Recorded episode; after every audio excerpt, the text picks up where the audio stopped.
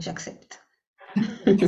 J'accepte d'être là. Bonjour Vanessa, je suis ravie de t'avoir euh, sur le podcast euh, aujourd'hui, Divergent donc. Et euh, j'aime bien poser d'emblée comme première question à mes invités, bah, comment est-ce qu'ils se présentent, comment est-ce qu'ils ont envie spontanément de se présenter à quelqu'un? Bonjour Sandra, et puis bonjour à toutes les personnes qui vont nous écouter. Et merci pour cette, cette invitation dans ce podcast, ce podcast divergent. Déjà rien que par le nom, voilà, il m'a énormément parlé parce que moi, la divergence, c'est l'ouverture, c'est euh, le côté singulier. Donc voilà, tout ça, ça m'a parlé. Hmm. Comment je me présenterai aujourd'hui? Euh, Aujourd'hui, je me présenterai comme euh, une médiatrice entre l'être et la joie. médiatrice dans le sens, les personnes qui viennent à moi, et pas forcément des personnes que j'accompagne en tant que client, mais ce sont les personnes avec qui j'ai une interaction.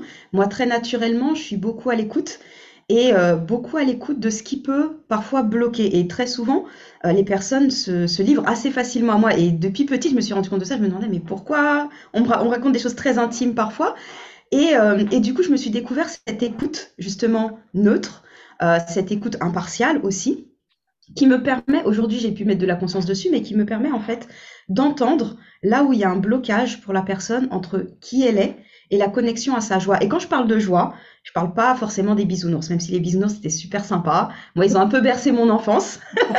les couleurs, etc. Ça m'a parlé bien après, mais, mais dans le sens de la joie, pour moi, c'est quoi? La joie, c'est un état d'être, déjà. Mmh. La joie, c'est une énergie. C'est pouvoir être dans une certaine aussi euh, fréquence vibratoire. Donc ça, c'est aussi dans la dimension énergique. Euh, c'est une émotion. On transmet beaucoup de choses par la joie. Donc pour moi, la joie, c'est tout ça en fait. La joie, c'est aussi en tant qu'entrepreneur, son feu intérieur, ce qui nous drive en fait à faire ce qu'on fait. Tout ça, c'est la joie et c'est tout ça que je mets derrière la joie. Et du coup, quand je me présente, et c'est comme ça que je me présente aujourd'hui, hier, je me suis pas forcément présentée comme ça, mais comme médiatrice entre l'être et la joie, c'est à cet endroit aussi le terme de médiatrice. C'est mmh. euh, en géométrie cet ensemble de points qui est à équidistance des extrémités. Et la géométrie me parle aussi beaucoup parce que je crée des bijoux de forme très géométrique euh, et que du coup, cette, média, cette médiatrice, en fait, qui est euh, au milieu, pour moi, c'est aussi la posture que j'ai quand je suis dans l'écoute des extrémités qu'on peut avoir. Donc, à la fois dans nos polarités, polarité masculine, féminine, dans nos extrémités, dans euh, ce qui peut être lumineux, ce qui peut être plus sombre de ce qu'on vit. Et je me sens vraiment à cet endroit-là de, du milieu, même si pour moi c'est pas forcément l'équilibre hein, au milieu, mais à cet endroit d'harmonie, je dirais, entre toutes ces parts de qui on est, de notre histoire, de notre passé, de notre futur, euh, du côté, euh, euh, encore une fois, de notre énergie masculine, féminine, etc., de tout ça, de l'enfant qu'on a été, de l'adulte que l'on est. Et je me sens à cet endroit-là. Et c'est là où aujourd'hui, en fait, aujourd'hui, donc voilà, je me, je me sens de me présenter. Ok, mais j'aime beaucoup déjà cette. Euh, ouais, tu as déjà mis euh, quelques pistes, donc du coup, pour l'histoire d'après, ça va être, euh, je pense, intéressant. Donc, cette notion de. Tu vois, quand tu as dit médiatrice, le premier. Le premier comment la, première interprétation, je veux dire, que moi j'ai vue, c'était plus, tu sais, quand, les, quand, tu es médiateur oui. dans des conflits et des choses comme ça. Donc, donc merci d'avoir précisé. La... J'avais pas la même, la même image en tête du coup entre bien que quand tu es médiatrice et que tu parles de, pouvoir accueillir les deux polarités, il y a quand même ça aussi. Souvent, que quand on est dans une polarité, on va, euh, nous qui sommes concernés au moment où on fait appel à toi, je suppose, euh, on est dans cet endroit où bah, c'est polarisé. Donc, on est plutôt dans un, mmh. une des deux euh, extrémités. Tout à fait. donc, il y a quand même une part de conflit intérieur, on va dire. Oui. Toi, bah là, dans ton, tu parlais d'impartialité, ouais, de ce côté euh, ouais, au centre, la balle au mmh. centre, comme ça, qui permet de dire, OK, ben, il y a, y a, ça et j'entends aussi le reste à côté. Donc, euh, Exactement, c'est l'ouverture. Et tu sais, dans ce terme, j'aime beaucoup les mots. J'aime mmh. beaucoup les mots qui ont plusieurs sens. Donc, effectivement, ce terme de médiatrice, il, avait plusieurs sens pour moi, dont celui que tu as développé, que moi, j'ai pas développé de fait. Mais c'est aussi ça, c'est être euh, aussi dans cet espace d'impartialité, d'écoute. Ouais. ouais. Oui, carrément. Euh, la, la, géométrie aussi, mais j'avais pas, euh, tu vois, en plus, euh, ça faisait comme un petit récap de, de géo. ah oui, c'était ça, équidistance, ça me dit quelque chose, vaguement. Les cours de l'école primaire. les cours qui revient, tu vois, genre la petite Madeleine de Proust. Ouais. sur, sur, le, coup, c'était rigolo. Génial. Bah, merci déjà pour cette, cette introduction. Et j'aime bien aussi enchaîner en proposant un jeu à, mm-hmm. mes invités. Et donc, on va se mettre, on va continuer sur le, sur le fil de la joie, du coup. J'aime beaucoup joie et jeu, personnellement. Et le jeu, c'est te proposer pendant l'espace d'un instant de. Mm-hmm dire ok, tu n'es plus, euh, plus Vanessa Magne. Enfin, si, tu l'es toujours, mais tu n'es plus sous cette forme-là. D'accord. Sous cette forme. Euh, tu serais quoi? Tu serais qui? Euh, mm-hmm. Et pourquoi, évidemment. Ok. Alors, si je ne suis plus Vanessa Magne, je me verrais comme un caméléon. Un caméléon mm-hmm. Ouais. Un caméléon pour plusieurs, pour plusieurs raisons.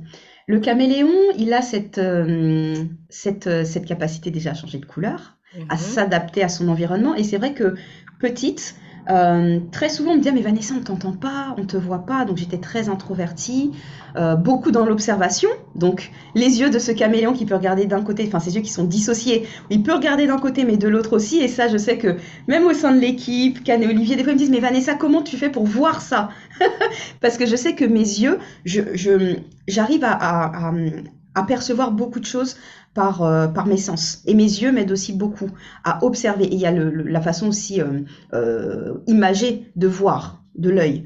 Donc j'ai cette capacité à percevoir beaucoup de choses dans mon environnement, dans mon interaction aux autres, dans tout ce qui n'est pas dit justement. J'entends ce qui est dit et je peux entendre la profondeur de ce qui est dit parfois par des mots qui sont utilisés de façon intuitive pour des personnes où, la personne va me dire mais je sais même pas pourquoi je t'ai dit ça comme ça, mais moi je vais entendre autre chose. Euh, dans ma capacité de percevoir aussi par mon corps, parce que je ressens beaucoup dans mon corps certaines choses. Mhm. Dans ma capacité aussi de pouvoir euh, voir le lien entre certaines choses qui en apparence n'en ont pas. Et ça, mhm. ça fait aussi partie de ma zone de génie, donc des choses qui n'ont dans, dans des domaines, des sujets qui n'ont rien à voir, pouvoir tisser des liens et boum, voir en fait une clé que je vais pouvoir proposer à la personne. Encore une fois, peu importe le cadre. Hein. Pour moi, c'est je suis dans ma mission. Là, par exemple, euh, je te parle, Sandra, je parle aux personnes qui nous entendent. Je suis dans ma mission juste en parlant de qui je suis, de ce que je fais. Et donc c'est tout ça, c'est pouvoir transmettre à ces moments-là. Donc voilà pourquoi le caméléon. Le caméléon aussi parce qu'il y a un côté euh, aussi pour moi très trivial, c'est que le caméléon il aime bien les espaces chauds. et moi aujourd'hui, c'est vrai que j'aime les endroits où je où il fait chaud, où je me sens où je me sens bien, où c'est humide. Enfin, tu vois, moi je suis originaire de la Guyane, euh, donc la forêt équatoriale, ça c'est mon environnement. L'humidité, la chaleur, la verdure, et je vois bien, tu vois, ce caméléon dans ce dans cet environnement-là. Et du coup, je me verrais bien, tu vois, à la place de ce caméléon, à observer, changer de couleur, accueillir, etc. Donc ouais, le caméléon aujourd'hui, c'est, c'est, ce serait ma, ma, ma, représentation, ma métamorphose du jour. Et, est-ce, que, le caméléon, tu le vois avec, euh, avec une couleur ou est-ce que tu le vois euh, justement multicolore déjà de base dans ton, tu vois, quand tu le visualises? En fait, ce, ce, ce caméléon, je le vois au départ dans le vert. Donc je vais pas faire très euh, original, mais dans le verre, pourquoi? Parce que le verre, pour moi, c'est l'ouverture du cœur. Donc vous verrez peut-être que dans l'échange, je parle beaucoup d'énergétique, etc. Ce sont des choses où euh, la Vanessa d'il y a euh, quelques années aurait dit mais de quoi tu parles? Mais c'est perché. et aujourd'hui, justement, de par mon parcours, j'ai pu m'ouvrir à ça et je vois à quel point ça, ça me sert, ça contribue. Donc voilà, vous verrez de temps en temps des références aux couleurs, à l'énergétique. Donc cette couleur me parle. Ah ouais. ouais. le vert du chakra du cœur, dans l'ouverture, de recevoir, de donner, de se donner aussi à soi-même, dans ce côté aussi nature, parce que la nature a fait partie euh, intégrante de ma euh, renaissance, je dirais.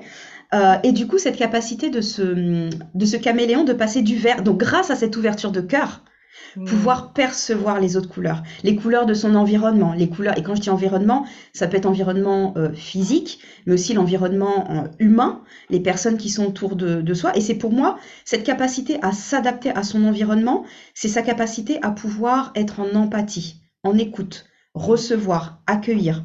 Et ça, aujourd'hui, je sais que ça fait partie en conscience. Avant, j'en avais pas conscience et je le prenais comme une tare.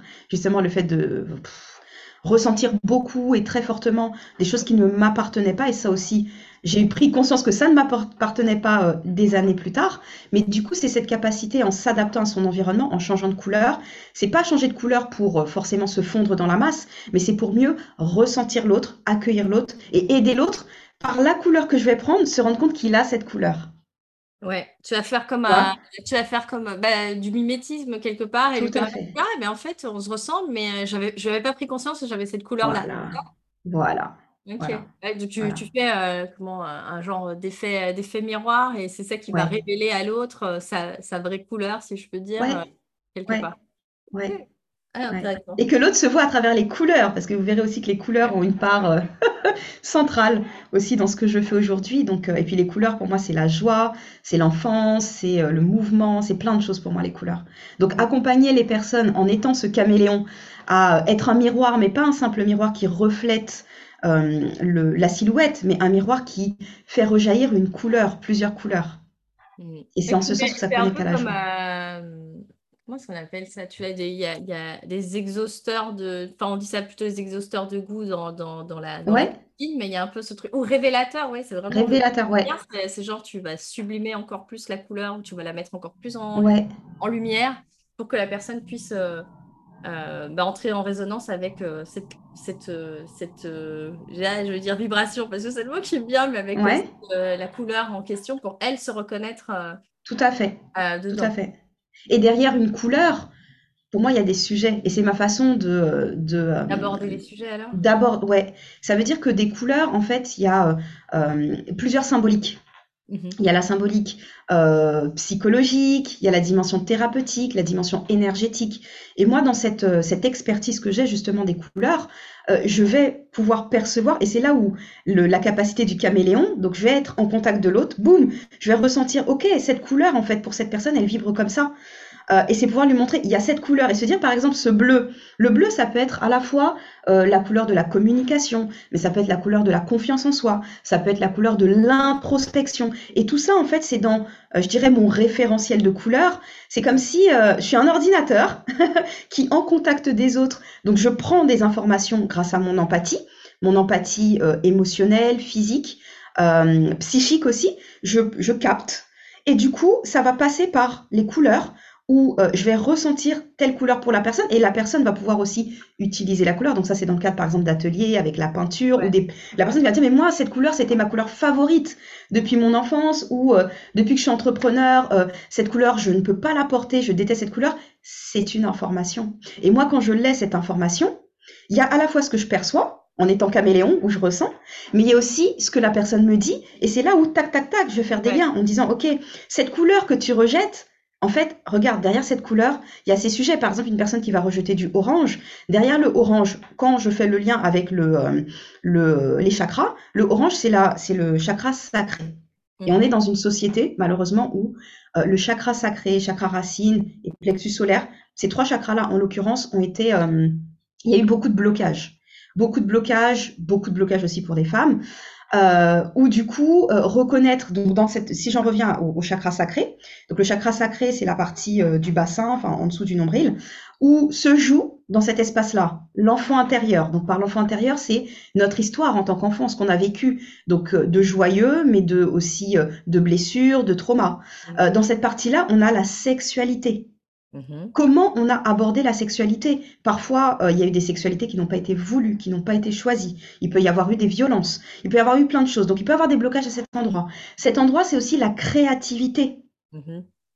Donc, quand en tant qu'entrepreneur, on se dit, OK, moi, je veux faire des choses, mais ma créativité est bloquée. Et par créativité, c'est pas simplement dessiner. La créativité, elle s'exprime de plein de façons. De plein de façons. C'est, je suis bloqué dans mon business. Je sais que je suis là. Je veux arriver à cet endroit. Comment je fais pour y aller?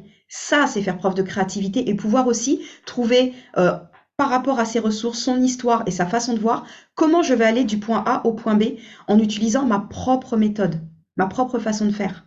Mhm. C'est de la créativité. Voilà, en utilisant ma créativité euh, personnelle, quoi, quelque part. Voilà, En disant, bon, bah, je vais essayer de suivre ce modèle-là et puis rajuster, mais des petites touches de couleur pour faire genre que c'est. mais est-ce que ça part de toi, que ce soit vraiment créatif? exactement, exactement. ça part du bassin, mais, euh, mais je trouve ça, oui, c'est intéressant les, ça. les liens que les personnes peuvent faire euh, grâce à bah, justement à cette approche que tu as de mélanger à la fois les couleurs, les énergétiques, les chakras, les, la symbolique, euh, comme tu dis, euh, puis l'histoire de la personne aussi. Tout à fait. Là, il y a aussi dans ce que tu partageais, voilà, dans la grille de lecture aussi, bah, ok, bah, ça part de l'enfance, du coup, qu'est-ce qui, Mm. a, qui été plus souffrant? Qu'est-ce qui a été plus comment est-ce qu'on va dire qui, qui t'a fait poser les bases de qui tu es aujourd'hui, etc. Donc, ouais, donc c'est sûr que ça, ça, permet sûrement à des personnes bah, d'avoir de la lumière à nouveau, de la clarté sur, clairement, ces, voilà, sur ces, ces, zones d'ombre, je vais dire, qu'elles ne voient pas forcément avant de venir te voir. Alors. Ok, ça me remet d'être passionnant du coup. et, ouais, et je risque. L'expertise que tu as développée. Donc, du coup, il y a une histoire là. Enfin, tu vois, j'ai envie de, de, voir un peu euh, bah, comment la Vanessa d'aujourd'hui, quelque part, s'est créée, pour reprendre ce mot-là. Euh, s'est transformée, puisque tu parlais, euh, tu, parlais, non, tu parlais de métamorphose tout à l'heure avec le, le, caméléon. Mm-hmm. donc, voilà, le propos du podcast, c'est ça, c'est que tu puisses raconter ton histoire unique et singulière, euh, de résilience, parce que c'est le sujet du, clé du, podcast. Donc, c'est raconter ce que tu veux à partir de où tu veux, ce que tu veux les deux, et puis tu termines où tu veux. On a le temps. Ok. Donc, on est parti. Bon. On est parti. Je suis assez bavarde, euh, ça va être ponctué de beaucoup de rire, parce que la joie, ça fait vraiment partie de mon ADN, de, mon, de ma culture aussi, hein, et de l'éducation que j'ai pu avoir. Euh, donc voilà, j'espère vraiment que cette, la façon dont je vais vous parler aujourd'hui de mon parcours pourra euh, résonner, vous inspirer, euh, vous faire euh, émerger peut-être certaines clés pour vous permettre d'avancer peut-être au pas de plus vers, qui vous êtes, vers votre joie aussi, vous reconnectez à votre joie. Donc c'est vraiment mon intention, l'intention que je pose dans ma façon de, vous parler de, mon parcours. Et bah écoute, on est parti. On est parti. Je suis oui. Donc moi, je vais rebondir justement sur euh, le, début de la conversation qu'on a pu avoir, où, voilà, tu, m'as demandé de d'expliquer comment la Vanessa d'aujourd'hui euh, est née, en sachant qu'effectivement, mon parcours, je le vois vraiment en deux temps. Et euh, je le vois en deux temps où ça a été scindé, où justement, la médiatrice, on va revenir sur ce sujet, la médiatrice qui a permis la bascule de l'ancienne Vanessa à la nouvelle Vanessa, ça a été vraiment d'avoir mis de la conscience sur une problématique que j'ai vécu, ou avant j'avais pas du tout conscience de ça, euh, et qui pourra parler, je pense, à beaucoup de personnes, beaucoup de divergents aussi, euh, c'est la problématique de trouver ma place. Il y a des personnes qui ne se questionnent pas, qui se demandent pas est-ce que je suis à ma place ou pas. Et puis il y a des personnes qui n'ont pas conscience qu'elles se questionnent, mais qui simplement sont dans le ressenti. Et moi, ça a été mon parcours. Ça veut dire que déjà, pouf, j'ai atterri dans une famille. Allez hop, j'atterris dans la famille Magne. et je suis la seule fille, entourée de trois garçons. Donc déjà, je débarque et je me dis, OK, en fait, comment je trouve ma place? Et ça, c'était un vécu de d'être la seule, fille entourée de, garçons. Mm-hmm. Euh, et pourtant, mes frères, donc Cannes, voilà, étaient adorables. Donc j'ai pas, ça va, j'ai pas été maltraitée.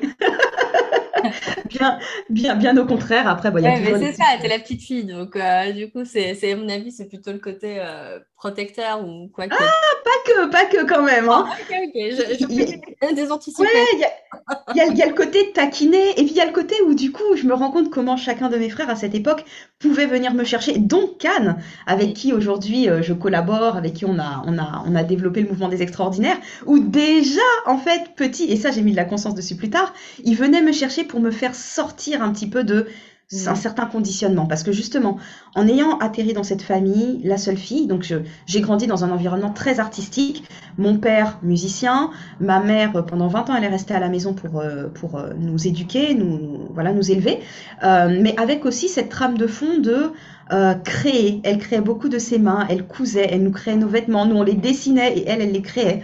Et puis on avait, je me souviens beaucoup de ces espaces qu'on avait de lecture, euh, des après-midi où par-ci par-là, il y en a un qui peint, l'autre qui dessine, l'autre qui fait de la musique. Donc j'ai vraiment baigné dedans où la communication, pour moi, euh, dans, dans, mon enfance, est beaucoup passée par exprimer, mais par l'art.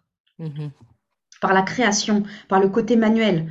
Euh, et ça, ça m'a beaucoup nourri. Et moi, euh, petite, j'étais très introvertie. Et aujourd'hui, donc, par exemple, j'ai fait mon MBTI il y a quelques années et j'ai vu que je suis à 49% extravertie et 51% introvertie. Donc, encore une fois, je suis un peu dans un équilibre.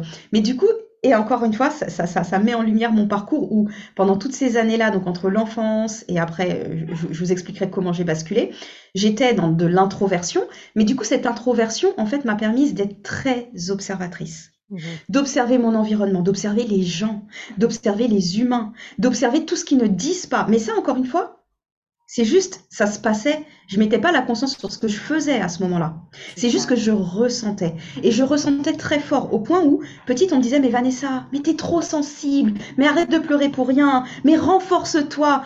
Donc j'ai eu beaucoup d'injonctions, en fait, à être dans une énergie masculine, de, ok, on y va et on tait ses émotions.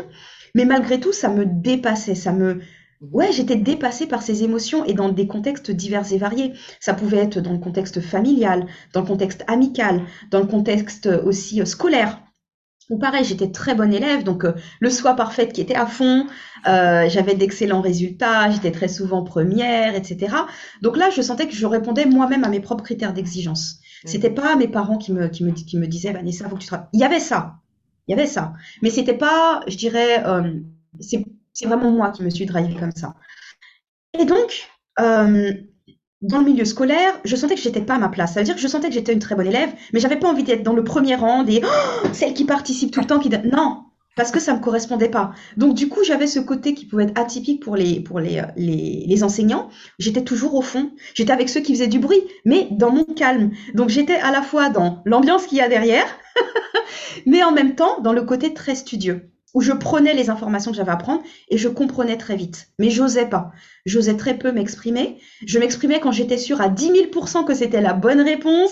Et des fois, j'avais cette frustration de me dire, mais pourquoi je l'ai pas dit? Mais pourquoi j'ai pas partagé ça? Donc voilà. Donc j'ai vécu pas mal avec, euh, avec ça. Et c'est en ce sens où je sentais que j'étais pas à ma place parce que je sentais que j'exprimais pas pleinement qui j'étais. Ensuite, il y a eu mon parcours euh, du coup universitaire. Donc, euh, euh, j'ai, j'ai, je suis rentrée en classe prépa. là, j'ai senti que j'étais pas à ma place. J'avais les capacités, j'ai fait ma première année, mais je sentais que c'était pas mon environnement. Je sentais que c'était pas mes valeurs ce qui était transmis. Il y avait la valeur de l'excellence où là je m'y reconnaissais et c'est pourquoi j'avais suivi ce parcours. Mais par rapport aux personnes qui étaient présentes, je sentais que ça me correspondait pas. Et donc là, c'est là où j'ai décidé et c'était pour moi la première fois où je décidais par moi-même de sortir d'un cadre dans lequel on m'avait mis parce que pendant toutes ces années, il y avait les, les, euh, les profs qui disaient mais Vanessa est une excellente élève, il faut qu'elle fasse une classe prépa, etc. Grande école, etc. Alors que moi, j'étais vraiment appelée par le côté euh, social, psychologique. Euh, je voulais être psy, je voulais être assistante sociale pendant des années et c'est limite, je me suis remise en question dans ce, ce cet élan parce que on me disait mais non Vanessa, tu as des capacités. Donc encore une fois, on hiérarchisait certaines, ça. certaines fonctions alors qu'on a on a besoin d'assistante sociale, on a besoin de psy. Enfin voilà. Et donc du coup, j'ai mis mon élan de côté en écoutant tout ce que les autres me disaient. Et quand j'y suis allée, j'ai passé ma première année de prépa et je me suis dit non. Je me souviens le jour où je passais ma soutenance, où on m'a dit ok, vous êtes admissible en deuxième année. J'aurais dit écoutez, je refuse la deuxième année. Et là, et moi-même, il s'est passé un truc dans mon corps de me dire je dis non et je choisis pour moi, pour la première fois, pas pour faire plaisir aux autres, pas pour faire plaisir à ce corps euh, enseignant qui me voit à une place où moi je m'y vois pas en fait. Et donc là, c'était la première fois où je me disais, je ne suis pas à ma place et je vais ailleurs. Et donc, j'ai euh, j'ai intégré, j'ai vu qu'il y avait des équivalences, etc. Donc, j'ai pas perdu de temps. J'ai intégré euh, la fac, où là, pour moi, déjà, c'était une renaissance. J'ai rencontré toutes les personnes qui aujourd'hui font encore partie de mon cercle amical, alors que les personnes d'avant, ben, ça n'a pas connecté, ça n'a pas matché. Et là, j'étais dans un, environnement où déjà c'était facile pour moi. au niveau, euh, au niveau de, des résultats, c'est très facile. Mais c'est pas ça qui, que je retiens. Ce que je retiens, c'est vraiment le côté euh, avoir rencontré des personnes de différents horizons, m'être ouvert à différentes choses. Parce que cette, cette, euh, cette, ce cursus universitaire que j'ai suivi, je l'ai suivi aussi parce que il m'ouvrait à une expérience professionnelle où j'étais aussi en alternance. Donc c'est là où j'ai mis aussi un pied bien plein dans le monde de l'entreprise, où j'ai pu tester entre l'idée que je me faisais de certains postes et ce que c'était réellement. Parce qu'encore une fois, quand on est jeune, il y a ce fameux ou cette fameuse concert d'orientation. Mais qu'est-ce que tu veux faire de ta vie? Excuse-moi, mais bon, j'ai pas très, j'ai pas beaucoup d'expérience, mis à part tonton, tata, euh, papa, maman qui font ce métier, et je vois ce qu'ils m'en disent. Mais moi-même, il y a que l'idée que je peux m'en faire pour savoir est-ce que ça me parle ou pas. Donc c'est que partir de d'une idée, venir la tester, valider des choses, invalider d'autres et me dire ok, ce sera cette voie-là. Donc l'apport qu'a eu cette, ce parcours euh, en apprentissage, en, alternance, m'a permis de voir, OK, là où je voulais être et là où je voulais pas être. Et finalement, je me suis retrouvée en travaillant, bah, j'ai bossé à la SNCF où j'étais à la direction, euh, euh, direction des agences, communication. En fait, je me suis trouvée pile poil à l'endroit pour moi. Et certaines personnes étaient surprises de dire, mais Vanessa, c'est bizarre. Tu à la communication, mais tu es très réservée. On t'entend pas beaucoup, tu parles pas beaucoup. Et eh ben justement, même moi-même, j'ai suivi un élan, je dis ok, je suis là. C'est là où ça a répondu parce qu'à cette époque aussi, quand on est jeune, on postule à plein d'endroits et limite on dit bah c'est là où on répond, euh, bah c'est cool. C'est que j'ai un poste. Enfin, en tous les cas, de ma génération. Aujourd'hui, ça a un peu changé aussi euh, là-dessus. Mais de ma génération, c'est on postule à plein d'endroits. Et puis on voit euh, là où ils ont vraiment envie d'avoir euh, mon profil, etc. Et donc il se trouvait que c'était dans le voyage, ensuite voilà le, tourisme de façon générale. Donc moi qui me connectais à mon, mon envie aussi de voyager. J'ai beaucoup, j'ai toujours aimé ça voyager. Et du coup j'étais à un poste où il fallait que je parle avec les autres, mais il fallait que je les entende même dans ce qu'ils n'exprimaient pas. Et encore une fois, j'ai mis de la conscience dessus plus tard, dans cette place que j'avais où j'étais très discrète. J'étais beaucoup dans l'écoute, dans l'empathie, donc je prenais les besoins, euh, exprimés ou non exprimés verbalement de chaque personne pour pouvoir les intégrer dans ce que je créais. Et qui mm. fait que j'étais dans ce, ce carrefour où très souvent on me disait, mais Vanessa, t'es très solaire, Vanessa, t'es vraiment un rayon de soleil, t'apportes vraiment quelque chose qui apaise. Et pourtant, je parlais pas beaucoup. Mm. Je faisais, j'étais une machine de guerre. Hein. Action, action, action à faire. Je faisais beaucoup. Et puis ensuite, bon, est venu le temps, les études terminées, pouf, je trouve un boulot euh, au sein du groupe Accor. Entre-temps, j'ai eu une expérience à l'étranger, euh, à Londres notamment. Je me suis découverte aussi une certaine personnalité en étant dans un environnement où je connais personne, où limite, je pouvais me créer la personnalité que je voulais. Personne n'était là pour dire, mais non, mais Vanessa, ça te ressemble pas. Et là, c'était génial parce que je me suis découverte une ouverture, je me suis découverte une, une extraversion que je connaissais pas. Et du coup, je suis repartie avec ça.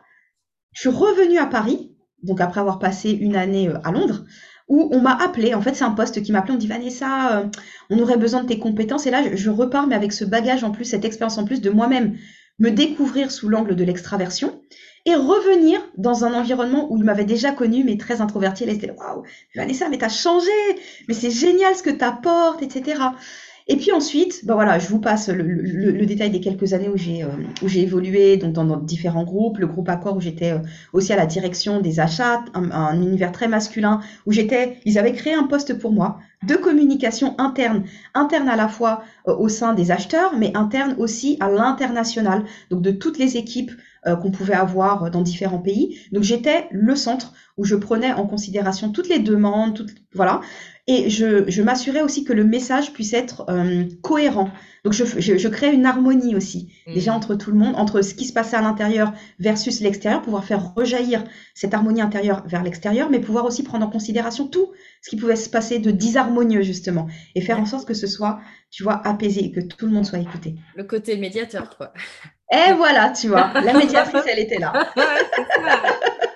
Elle était déjà là. Elle était déjà là. Elle était déjà là. Et puis ensuite est venu ce temps. Je me revois parce que bah, quand je bossais chez Accor, donc j'ai beaucoup voyagé. J'étais aux Philippines et me voilà sur Facebook à voir une vidéo de Cannes, mon frère, qui est interviewé et qui parle d'un projet. Oui, l'impression 3D. Je dis mais il m'a pas parlé de ça. Mais qu'est-ce que c'est que ça? Créer des accessoires imprimés en 3D, l'expression de la singularité. Et là, je lui fais un petit vocal. Je lui dis, écoute, Cannes, c'est quoi ton projet? C'est qu'on n'a pas eu l'opportunité d'échanger, mais euh, j'aimerais que tu m'en dises plus. Et puis à l'époque, l'impression 3D, c'était pas aussi euh, démocratisé qu'aujourd'hui. Donc, euh, je me dis, mais je, je, capte pas le concept. Comment tu peux imprimer un objet en 3D Je ne comprends pas.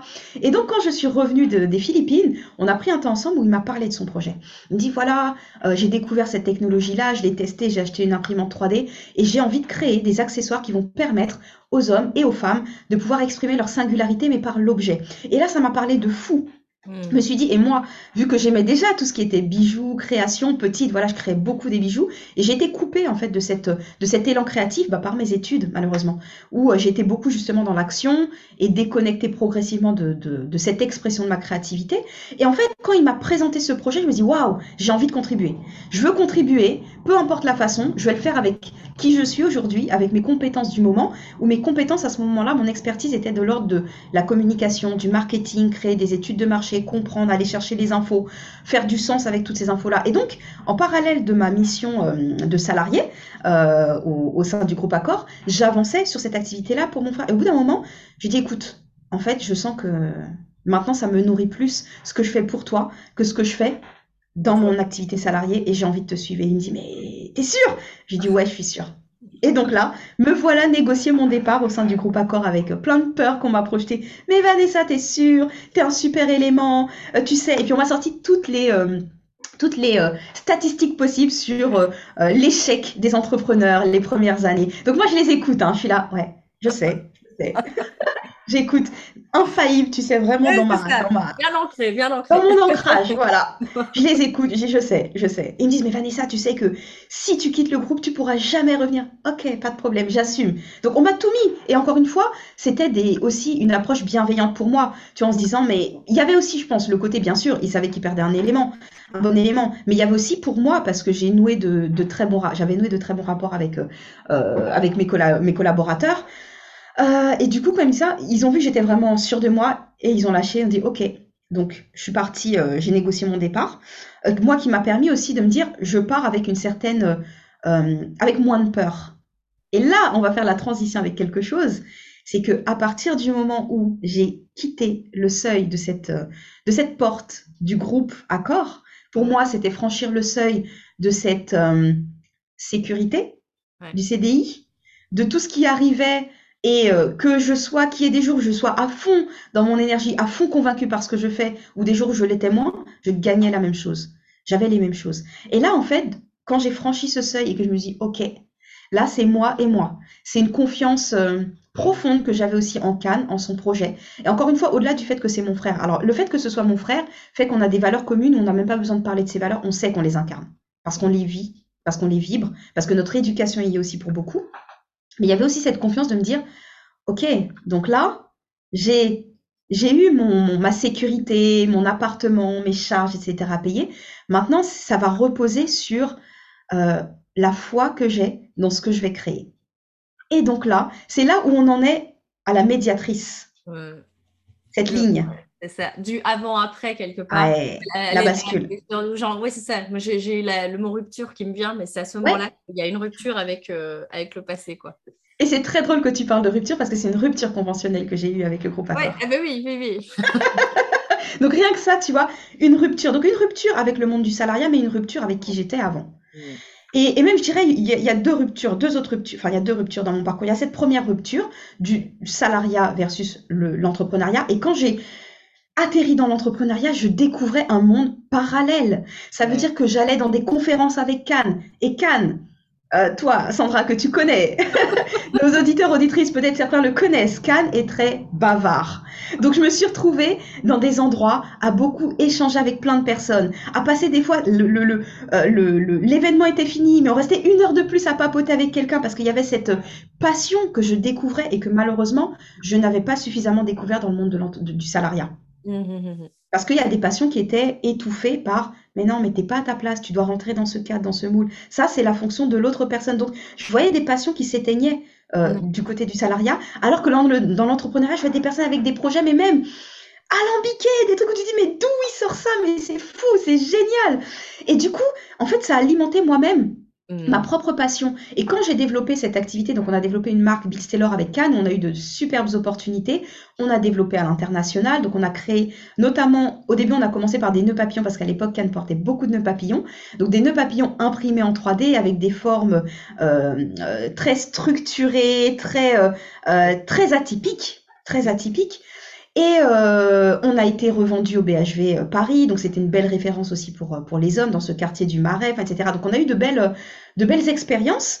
et moi, en fait, cette expérience m'a permis de développer euh, ma propre créativité parce que j'ai eu l'envie à un moment donné de me dire ah bah tiens j'ai euh, tel événement j'ai envie d'avoir un bijou qui me ressemble et j'ai envie de le créer. Et à partir de là en fait c'est là où est née ma marque Adorness parce que ce bijou je voulais me le créer moi-même. Donc je me suis orientée vers le circuit euh, de recyclage du cuir donc le cuir recyclé que j'utilise pour créer des bijoux. Et au départ j'ai commencé à créer pour moi et ensuite, c'était les copines. Mais c'est génial ce que tu as fait, c'est super beau, est-ce que tu peux m'en vendre? J'étais là au début, je dis mais non, mais je vais pas t'en vendre. Je t'en fais quand c'est ok, mais c'est pas une activité, c'est pas un business, ok. Et puis il y a eu les copines des copines. Et là, en fait, je me suis nourrie de l'expérience que j'ai pu avoir euh, de la marque que j'avais développée avec Cannes, où on a déployé sur des marketplaces, on avait créé notre propre site. moi-même, je me suis nourrie d'expérience parce que j'ai aussi cette, bah, cette multipotentialité. Euh, de, donc j'ai mis le nez dans les sites internet et j'ai été en capacité de créer des sites, de créer plein de choses. Donc j'avais cette expérience de comment je fais pour vendre ma création à l'international. Et donc, j'ai créé ma boutique sur Etsy. Aujourd'hui, c'est une boutique où j'ai encore beaucoup de ventes, beaucoup de valorisation de la part d'Etsy, euh, que ce soit Etsy France, Etsy UK, Etsy USA. Donc, j'ai aussi une belle reconnaissance de ce que je fais euh, sur cette plateforme-là. Euh, et j'ai fait plein d'événements, donc c'est une époque où j'ai fait beaucoup, beaucoup d'événements physiques. Euh, des événements de créateurs. Donc ça nourrissait cette part aussi d'interaction, de créativité, voir aussi à quel point mes bijoux pouvaient parler aux femmes. Et ces bijoux étaient très colorés. Et encore une fois, c'était, je l'ai fait de façon très intuitive. Donc moi-même, j'avais même pas conscience de la portée, de la puissance de ces couleurs pour ces femmes, de ces formes pour ces femmes. Le triangle que j'utilise beaucoup, où j'ai pu découvrir plus tard toute la symbolique qu'il y a derrière le triangle, la trinité. Euh, enfin bref, tout ça est le doré que j'utilise en particulier, j'utilise pas d'argenté. J'ai pu mettre de la conscience euh, dessus plus tard aussi dans mon, dans mon, dans mon parcours. Mais pour revenir à ce temps, donc, où je dis, OK, je découvre euh, l'entrepreneuriat, donc voilà.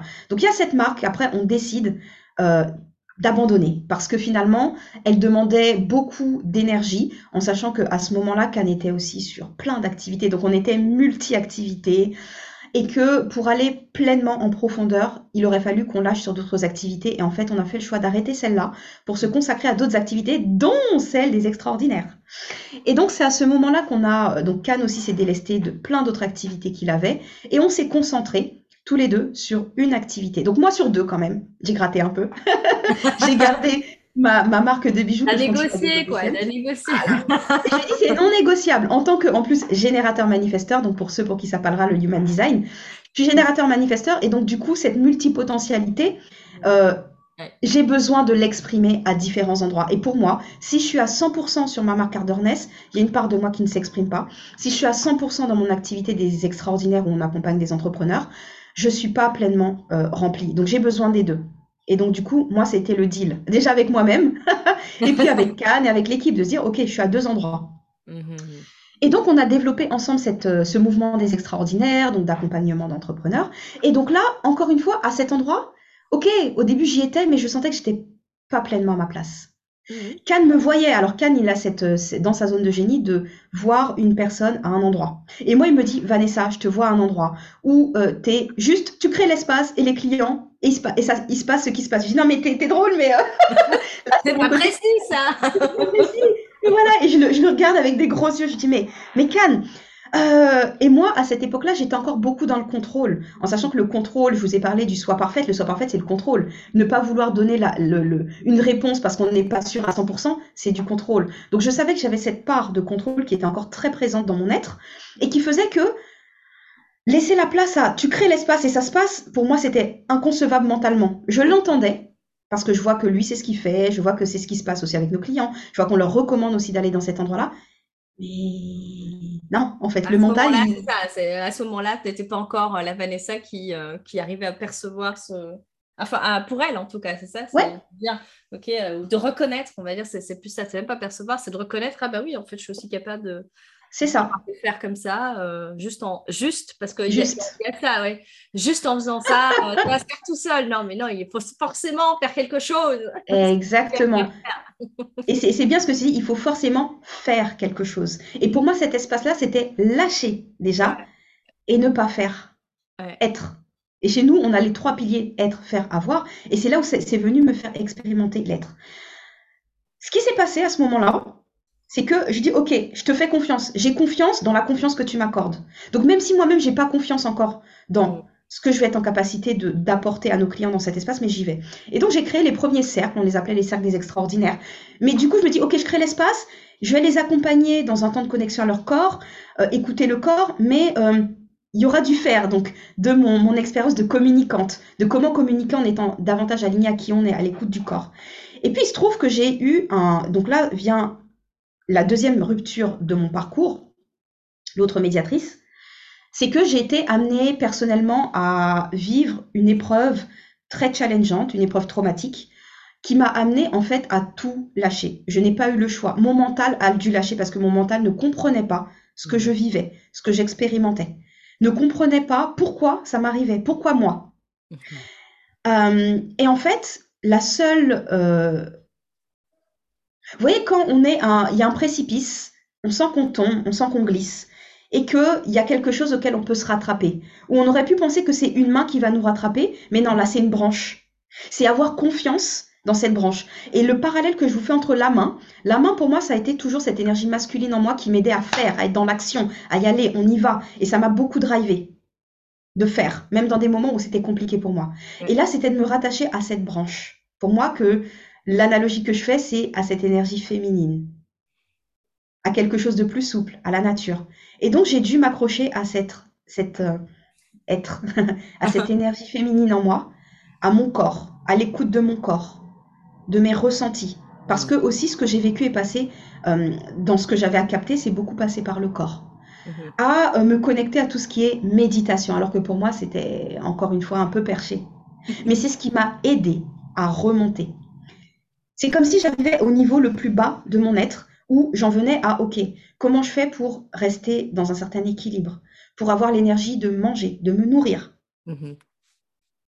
d'accompagner nos clients, parce que j'ai fait le choix aussi à ce moment-là euh, de continuer à œuvrer. Donc même si c'était compliqué pour moi, les espaces où on œuvrait avec nos clients, je switchais d'énergie. Et ça, ça m'a beaucoup aidé. Donc nos clients, sans le savoir, m'ont aussi beaucoup aidé. Parce qu'il y avait ce qui se passait en, temps euh, de coaching avec eux. Et puis, il y a quand j'éteignais la caméra, tout retombait. Ma réalité revenait. Tout ce que je ne comprenais pas revenait.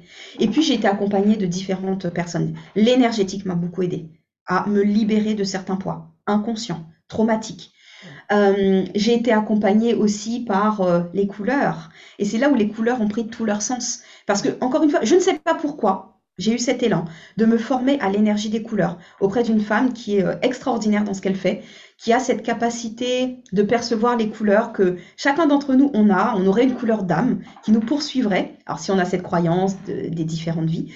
et j'étais attirée par. Au début, j'étais attirée par son bouquin. Et puis du bouquin, j'ai vu qu'elle faisait des stages. Et j'ai vu qu'elle faisait des stages à Paris. Et là, je me dis, j'y vais. Je sais pas pourquoi, j'y vais. Et quand j'ai eu ce temps avec elle, c'est venu donner un sens à toutes mes créations colorées à où je comprenais les formes, les couleurs, pourquoi ces couleurs-là ont été plus vendues, pourquoi les personnes me disaient, mais Vanessa, merci beaucoup pour la création, je me sens hyper bien, ou ça m'a permis de me renouer à ça, à telle ou telle chose. Je ne comprenais pas parce que je mettais pas de sens dans ce que je faisais. C'était très intuitif. Donc là, déjà, ça m'a permis de donner une certaine dimension.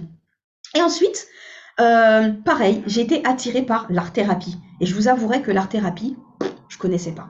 Je ne savais pas que ce, métier existait, je ne savais pas que c'était possible, je ne savais pas, euh, voilà. Et en fait, pareil, je me suis laissée porter, j'ai senti un institut, enfin un, un, un, institut, euh, un, centre de formation. J'ai senti que c'était le centre de formation pour moi, donc j'y suis allée. J'ai eu, donc j'ai suivi une formation pendant neuf mois. C'est aussi, c'est pas anodin cette, cette durée de neuf mois euh, où pendant neuf mois, à la fois j'ai appris, j'ai pratiqué, j'ai dû accompagner aussi des personnes pour pouvoir valider cette année, mais aussi moi-même, je me suis délestée de certaines choses. Donc là où j'en étais dans mon parcours, où c'était très compliqué pour moi d'avancer, où je devais me rattacher à mon énergie féminine, de ressentir, d'intuition, euh, de euh, relâcher des choses, de ne pas forcément faire, mais simplement être, accueillir, me laisser transpercer même me laisser euh, traverser par des émotions, ne pas m'identifier à ces émotions, me dire que ce ne sont que des informations de mon histoire, de cette expérience, de ces expériences aussi qui venaient en écho. Et du coup, en fait, cette, euh, euh, cette orientation vers les couleurs, où au début, pareil, je me dis, mais pourquoi je suis allée vers là? Et j'essaye toujours de donner du sens aux choses. Donc je disais à Cannes, à chaque fois, parce que c'était sur des week-ends, en fait, qu'avaient lieu ces formations, je sors d'un week-end, je dis ouais, j'ai vécu ça, c'était génial, mais comment je le rattache à nos extraordinaires? Quel lien je peux faire avec eux en sachant que moi, cette formation, j'ai été formée sur la dimension thérapeutique de l'accompagnement en présentiel, où tu sais que, ok, quand la personne, tu la mets euh, en présence de cette couleur, quand elle peint, quand il y a cette remontée émotionnelle, quand tu observes dans son corps qui se passe ça, boum, tu utilises ça, tu fais ci. Donc moi, il y avait cette barrière de, du distanciel, puisqu'on était euh, en période où il y avait eu du distanciel. On avait eu le confinement avant, on était sorti du confinement, mais nous, en sachant que notre activité, euh, nos accompagnements, on le fait en distanciel essentiellement. Donc j'étais là, je me dis, ok, j'ai cette problématique de comment je le rattache à, nos extras, comment je le ramène à du, présentiel, comment je me fais confiance aussi de pouvoir accompagner une personne en distanciel, n'étant pas à côté, ne pouvant pas apporter cette euh, qualité aussi de, euh, d'écoute. Et encore une fois, l'écoute, c'est pas forcément dans ce qui est dit, hein, c'est dans l'être, dans la présence, quand je ne suis pas en présence physique de la personne. Et en fait, il y a eu un switch qui s'opérait. Can me dit, écoute Vanessa, il y a une cliente que j'accompagne en individuel, je sens qu'elle a besoin de te parler. Et ça, déjà, qu'elle le faisait par moment. Je me dis, parle, parle-lui. Je, oh, je parle, mais je dis quoi Oui, c'est ça. Qu'est-ce que je lui dis Voilà.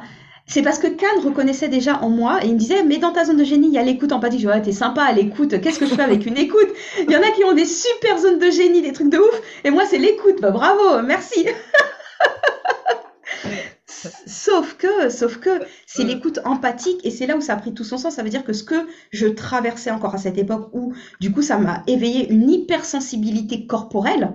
En fait, quand j'ai eu cette conversation avec cette cliente, j'ai ressenti dans mon corps plein de choses. Hmm j'ai ressenti des, des, des, des, stimuli, j'ai ressenti des contractions, des endroits où ça, ça s'éveillait.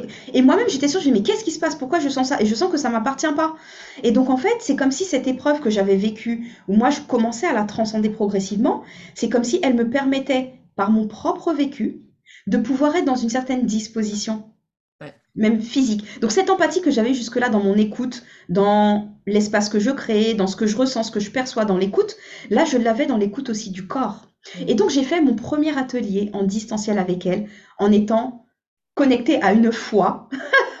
Et c'est pas une foi religieuse, hein, c'est une foi de me dire j'ai confiance. Cannes me fait confiance, cette cliente me fait confiance, on y va. Et donc, j'ai mené mon premier atelier en distanciel. On a utilisé la peinture, euh, on a utilisé l'écoute du corps, parce que j'ai été aussi formée à ça, hein. euh, écouter le corps sous différentes, euh, différents, différents axes, différents angles. Et en fait, a eu lieu cette, cet atelier. Et c'était une cliente qui, avait, qui était justement beaucoup dans son énergie de faire, d'action, qui a beaucoup étouffé ses émotions, parce que c'était son parcours, son éducation. Et là, le premier atelier, on en avait fait deux ensemble. Le premier atelier, boum, on le fait des émotions qui jaillissent. Elle me fait une création où elle ne peut pas savoir à quel point c'est juste. Moi, je venais juste d'avoir vu ça le week-end d'avant, la symbolique de certaines représentations que elle, elle a fait de façon très intuitive. Où elle relâchait des choses. Elle a relâché physiquement des émotions, mais elle a relâché dans sa création. Elle a relâché des choses. On a pu parler, on a pu échanger sur des choses dont elle ne parlait pas, où elle parlait à personne. Et c'est comme si cet espace, donc il y a eu ce qui s'est passé grâce aux couleurs, grâce au, à la peinture, qui elle-même l'a remise dans une, euh, dans, un certain, dans une certaine connexion à elle-même, parce que c'est quelqu'un qui aimait peindre, mais qui s'en était coupé euh, du fait de son parcours entrepreneurial. C'est une personne qui aimait euh, s'exprimer de façon artistique, mais qui ne le faisait plus. Donc rien que ça, déjà, il y a cette reconnexion qui se passe de façon inconsciente. Et puis, il y a eu cette reconnexion à des sujets, parce que comme je vous disais en préambule, derrière les couleurs, il y a des sujets. Donc on a parlé de sa relation à elle, sa relation aux autres. On a parlé de son histoire, parce que je sentais que par certaines couleurs, c'est comme si les couleurs qu'elle utilisait, moi-même, me permettaient de capter qu'il y a ce sujet et je le verbalisais pour elle. Donc c'est comme si je décryptais ce qu'elle-même avait créé de façon inconsciente en se disant mais c'est intuitif ce que j'ai fait, je vois pas le sens. Moi, je le décryptais, je le voyais. Et enfin, tu arrivais à lui apporter euh, le, sens, parce que voilà, elle ne voyait pas de sens, mais là, où tu que dans ta, tu l'as dit à un moment donné, tu as, une faculté à pouvoir tisser des liens, justement d'arriver à faire, OK, la symbolique, le sujet, tiens, et, de pouvoir du coup lui, lui proposer, ah bah tiens, ça, ça pourrait être une, un sujet euh, que, tu viens de, qui parle au départ d'elle-même, au niveau de l'inconscient. Enfin, j'imagine qu'il doit y avoir un jeu euh, de, ce, de cet ordre-là, de, de l'inconscient de la personne qui dit c'est ça le sujet. ouais, tout à fait. Et merci beaucoup de le reformuler comme ça, Sandra, parce que c'est exactement ça. C'est exactement ça. Ça veut dire qu'il y a une. Euh, c'est comme s'il y a une connivence. Ouais. à l'insu de la personne que j'ai avec moi, mais il y a une connivence entre son inconscient et moi. Mm-hmm. Et il se passe des choses parce que il y a un espace de confiance qui se crée, de fait, et je sais aujourd'hui que ça fait partie aussi de mon énergie, de ce que euh, je fais ressentir aux personnes qui sont dans cet espace, où du coup elles vont se livrer assez facilement. Et c'est là où en conscience, ce dont j'avais pas conscience avant dans mon parcours, où les gens me parlaient de choses, où je savais pas pourquoi on me parlait de ça, aujourd'hui je l'ai conscientisé. Donc je sais que je crée cet espace sacré pour la personne, où elle va pouvoir se déposer sans jugement, juste dans l'observation, et en... C'est comme si je prends la personne par la main et ensemble on fait un pas en arrière pour observer Mhm. Se désidentifier, juste observer, sans jugement de pourquoi j'ai fait ça, pourquoi j'ai pas fait ça, pourquoi ça m'est arrivé, pourquoi moi, juste en se désidentifiant et en étant dans l'observation de OK, factuel, il y a ça, j'ai ressenti ça. C'est quoi l'information pour moi dedans? Et aujourd'hui, je suis en capacité de le faire faire parce que je l'ai vécu, parce que c'était mon propre cheminement. Quand je vous dis que j'ai dû trouver ma place, j'ai dû trouver ma place aussi dans le couple. J'ai été très souvent euh, portée dans les besoins de l'autre, euh, écouter l'autre plus qu'il ne s'écoute lui-même, être en capacité de percevoir ses besoins ou là où lui-même ne percevait pas ses propres besoins. Mais du coup, je me suis niée, pardon, moi-même, et ça a mené à des échecs, même aussi euh, d'un point de vue amoureux. Mais ça, encore une fois, j'en ai eu conscience parce que au moment où je, je, vous parlais de l'épreuve que j'ai dû vivre, où c'est passé par le corps, où j'étais plus bas que terre, etc., tout est venu, c'est comme si tout se remélangeait de mon histoire, tout tout, tout. Les échecs amoureux que j'ai pu avoir, de je comprenais pas pourquoi, et pourtant je donnais tout, j'avais l'impression de donner, mais je donnais pas de façon équilibrée et de façon juste pour moi parce que je ne, je ne me mettais pas dans l'équation. Parce que c'était pas au milieu. J'étais pas au milieu. J'étais pas dans le. tu suis l'histoire de la médiatrice, Sandra. J'étais pas au milieu. J'étais pas au milieu. Et donc, du coup, tout ça est venu faire sens. Et de fait, du fait de moi-même comprendre tout ça, c'est aussi ce que j'offre à nos clients. Ça veut dire que dans cet espace d'écoute, où aujourd'hui je sens que le curseur, j'ai trouvé ma place. Et en ayant trouvé ma place, je sens que je suis dans mon alignement, je sens que je suis stable. Et je sens que je, suis dans cet alignement aussi, cette harmonie. Et pour moi, cette harmonie, elle n'est pas au milieu. Hein. Euh, là, on parle de médiatrice, donc de façon très imagée. Mais je sens que je suis dans, dans, dans, à ma place, euh, dans mon énergie masculine, où je sais que mon énergie masculine, j'ai été beaucoup dans la force, etc. Et mon histoire, et ce qui est révélé à moi euh, il y a peu de temps, m'a permis de comprendre pourquoi j'ai dû euh, utiliser cette énergie depuis petite, une énergie de guerrière, une énergie de... Mais pourtant, il y avait le côté très intérieur, très émotionnel qui était là et que j'essayais, qu'on essayait de me faire étouffer, mais qui a rejailli et qui m'a aidé. C'était une béquille pour moi parce que je ne pouvais plus tenir que sur cette énergie masculine qui m'avait aidé, mais qui s'essoufflait. Et du coup, cette énergie féminine euh, de d'écoute du corps, de choses que je faisais pas. Mm-hmm. Je faisais pas. Et au point où, quand j'ai remis de la conscience sur certaines étapes de ma vie, l'époque où j'ai vécu une rupture amoureuse très forte, où justement pour compenser de façon inconsciente, c'est là où j'ai fait un max d'événements. J'ai fait beaucoup d'événements à Dornès, j'étais à droite, à gauche, les gens me disaient mais on te voit partout, à Dornès on voit partout, etc. Je faisais des événements. Sur un même week-end, il faut être à trois endroits en même temps. Et en parallèle, il y avait l'activité avec Cannes, je faisais des accompagnements en individuel de communication. Euh, J'avais plein plein de choses. Et ce qui s'est passé dans mon corps, c'est que je faisais un burn-out, mais je n'avais pas conscience de ça. Mmh mon corps, j'avais ma gorge qui a gonflé, qui gonflait, je savais pas ce qui se passait. Et à un moment donné, j'ai dit, ok, là, faut que je lâche un truc, je sais pas ce qui se passe, je comprends pas. Et j'avais peur même de d'imploser. Je vois le médecin qui me dit, écoutez, Madame Magne, euh, euh, en gros, là, vous êtes malade, mais c'est très étrange, vous n'avez pas de manifestation physique. Et là, il me demande, est-ce que vous n'avez pas un peu tiré sur la corde ces derniers temps? Et là, d'un coup, je fonds en larmes. Hmm. Et je comprends. Et je me dis, ok. Et quand j'ai accepté de lâcher, Là, je suis tombée malade. Donc, les manifestations physiques sont arrivées. Et je me dis, Alléluia Je me suis dit, au moins, je vais pas... Ouais, et puis au moins, ça va pas se passer à l'intérieur. Hein. Je préfère que ça se passe à l'extérieur. Mm. Et du coup, ça m'a mis la lumière sur, OK, en fait, là, tu as voulu trop tenir. Être la femme forte. Sois forte. La guerrière. Mais en fait, ta force, elle est aussi dans le fait de lâcher. Et c'est tout ça. C'est comme si, pour moi, aujourd'hui, euh, ce que j'apporte à nos, que ce soit nos clients, même les personnes avec qui je suis en, en interaction, c'est ce mélange, c'est cette diversité de parcours, à la fois dans l'enfance, à la fois euh, dans l'introversion, extraversion, dans la multipotentialité, dans les couleurs, comment les couleurs peuvent aider. Et c'est tout ça que je mets, euh, euh, que, que, que, que, j'offre dans mon espace où moi j'ai trouvé ma place grâce à ce parcours. J'ai trouvé ma place quand j'étais dans l'ombre de tout ce que j'ai dû aller voir. J'ai dû aller aussi en conscience me dire, ok, je vais aller voir du côté du transgénérationnel. Euh, à voir si ça parle à certaines personnes qui nous écoutent, si ça parle de Sandra, mais c'est de voir aussi de quoi je suis porteuse dans mon énergie, dans mon être, qui ne m'appartient pas. Ça m'appartient d'une certaine façon, puisque si c'est là, c'est que j'en ai besoin. Mais c'est issu de mes ancêtres, et en sachant que voilà, j'ai aussi dans mes ancêtres des esclaves. On a au sein de notre famille, parce que mes parents ont fait un travail de généalogie extraordinaire, où ils ont pu remonter jusqu'à ce dernier esclave, cette première personne libre. Ils ont le document, ils ont pu le retrouver de d'affranchissement, de liberté. Et j'ai compris pourquoi cette euh, valeur liberté est si forte, que ce soit pour moi, que ce soit pour Cannes, parce que on est issu aussi de cette euh, histoire, de cette généalogie d'ancêtres qui, dans leur corps, dans leur être, dans leur chair, ont vécu la captivité, mm-hmm. ont vécu euh, l'asservissement. Pour les femmes, mm-hmm. Qui ont pu vivre plein de choses dans leur chair, et de me dire que, OK, mon parcours aussi, c'est honorer mon histoire. Mm-hmm. Mais pour pouvoir l'honorer, c'est en avoir conscience.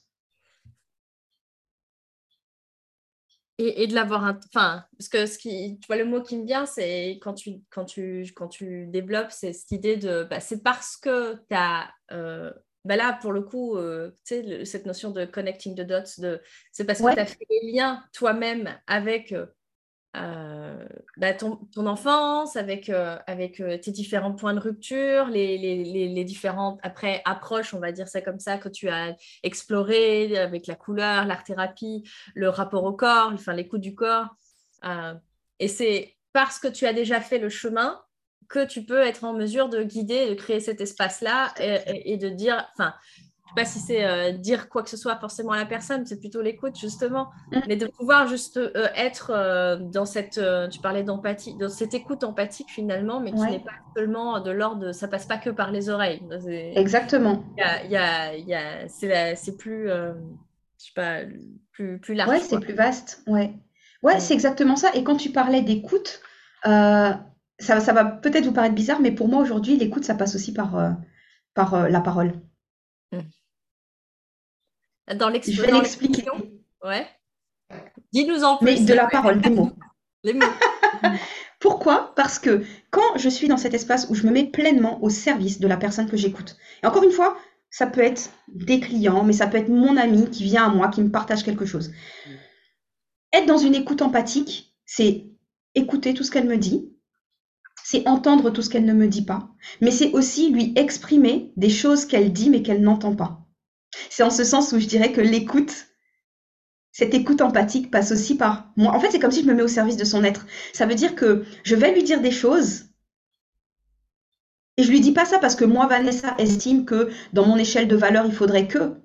Non, je lui dis parce que je sens que c'est ce qu'elle a besoin d'entendre. Et c'est mon écoute qui me permet ça. Et moi, du coup, aujourd'hui, je l'englobe dans la notion d'écoute.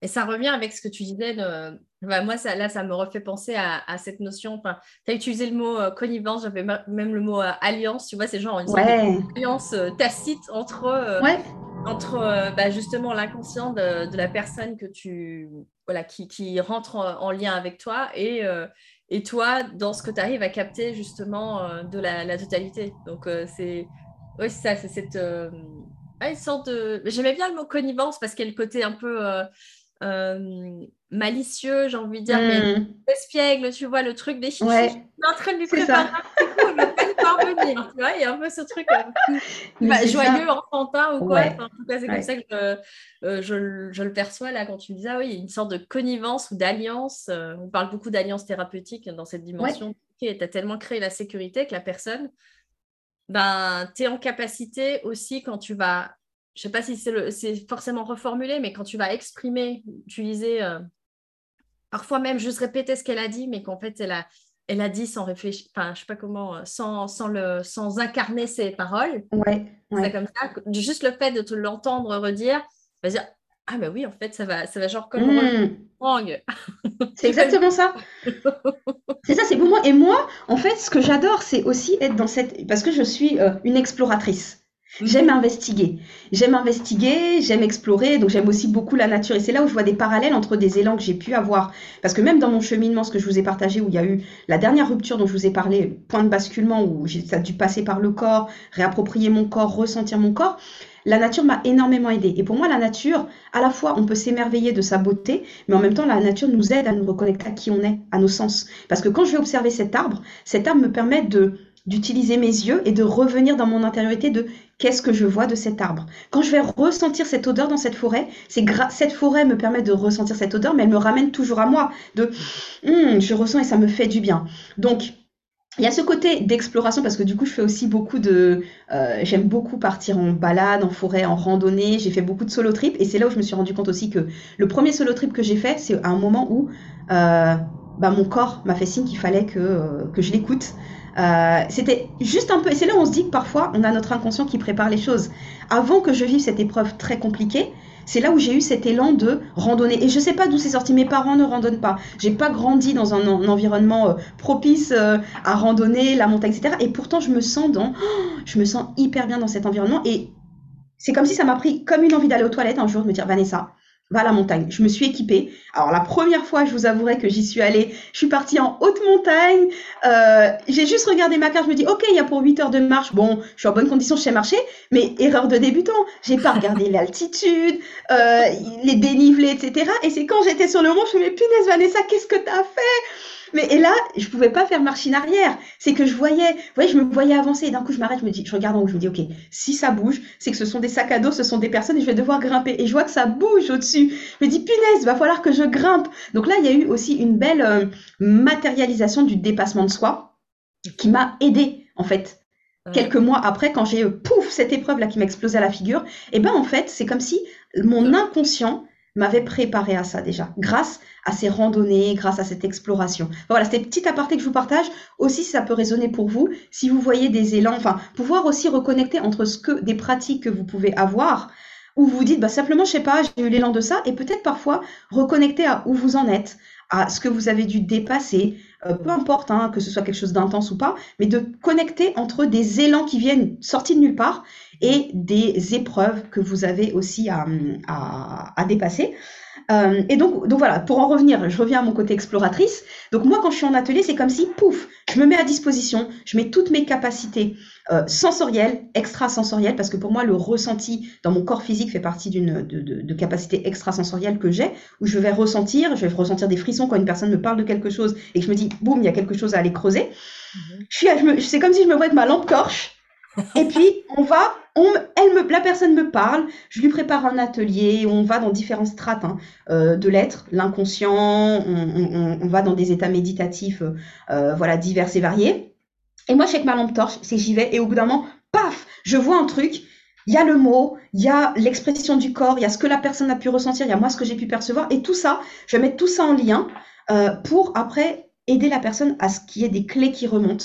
Et mhm. pour moi, c'est toujours drivé par cette énergie, tu vois, tu parlais d'énergie euh, malicieuse derrière, euh, euh, ce côté-là un peu espiègle. Pour moi, c'est ça qui drive et c'est ce qui fait qu'une personne, et je peux vous dire qu'on passe par des sujets qui sont pas du tout joyeux. Mhm. on accompagne beaucoup de femmes, et malheureusement beaucoup de femmes qui ont des vécus de violence, euh, à différents niveaux, à différents égards. Donc, les ateliers que j'ai vont aussi mettre en lumière ces choses-là. Parce que pour pouvoir être dans son alignement, et c'est là où on accompagne les entrepreneurs, c'est pouvoir être aussi en ligne avec son histoire, pouvoir se libérer de certaines choses. Et l'espace qu'on propose à nos, nos entrepreneurs, c'est l'espace justement de, OK, il y a le mindset, il y a la technique, il y a les outils, mais il y a l'être. Et c'est là où le fait d'avoir trouvé ma place, j'aide nos, nos, nos, nos, extraordinaires à trouver la leur en se libérant. Donc moi, mon espace que je propose, c'est un espace de libération, d'expression, parce que parfois euh, aussi, j'ai aussi le client qui me disent, ok Vanessa, mais quand j'ai dessiné ça, mais oh, je sens que ça m'a libéré d'un poids. Alors parfois, on va mettre de la conscience dessus, même très souvent. Et comme ça, en conscience, on sait ce qu'on a déposé. D'autres fois, il n'y a pas besoin de mettre de la conscience. Simplement se dire, je me suis libérée de quelque chose. Et c'est peut-être un bout de l'histoire. On n'a pas besoin de savoir. On n'a pas besoin d'aller creuser qu'est-ce qui s'est passé, qu'est-ce qui s'est passé dans la famille, qu'est-ce qui... On n'a pas besoin de savoir. Mais d'autres fois, c'est important de le savoir pour, par exemple, pacifier sa relation aux autres, sa relation à soi, sa relation à l'argent. Et donc, de façon détournée, donc de connivence avec l'inconscient de la personne, on va aller mettre en lumière et en couleur ce qui peut bloquer pour la personne. Et ça, aujourd'hui, je suis en capacité de le faire. Et aujourd'hui, ça prend une dimension aussi énergétique. Et c'est ça qui est intéressant, c'est que là où c'était mon parcours de vivre euh, des libérations grâce à l'énergétique, aujourd'hui, je le fais vivre aussi grâce à l'énergétique. Parce que c'est une part aussi de moi qui s'est développée, qui s'est déployée, sans même que je veuille aller vers cette part-là elle s'est déployée par elle-même dans ces ateliers ou à des moments, juste en parlant avec la personne, elle me dit oh, Mais Vanessa, mais je sens qu'il y a des émotions qui sont, je sens que je suis en train de libérer quelque chose et j'y vais. Et aujourd'hui, je suis aussi euh, accompagnée au niveau énergétique où il y a euh, voilà quelqu'un qui me drive aussi, qui m'explique ce qui se passe de façon intuitive. Bah, quel est le sens aborder, sécuriser, comment le faire avec plus de puissance, parce que pour moi, mettre de la conscience, c'est mettre de la puissance aussi dans ce qu'on fait euh, et dans comment je peux aider euh, les, personnes qui viennent à moi. Mais du coup, c'est ça. Et dans ce parcours que j'ai pu avoir, où ça a été un petit peu dans tous les sens, mais cette façon dont je voulais vous parler aussi de mon histoire, c'est vous montrer à quel point trouver sa place a fait partie de mon parcours et je pense continuera de, de, de, de, de l'être. Mais c'est aujourd'hui, c'est en conscience déjà de cette thématique qui drive ma vie, cette thématique qui fait aussi partie de mon design, en human design, de je dois expérimenter pour trouver de la justesse. Euh, et aujourd'hui, comme je me suis... Euh, euh, mon cheminement m'a permis de découvrir des outils bah, comme le human design, l'énergétique, l'hypnothérapie, l'art-thérapie.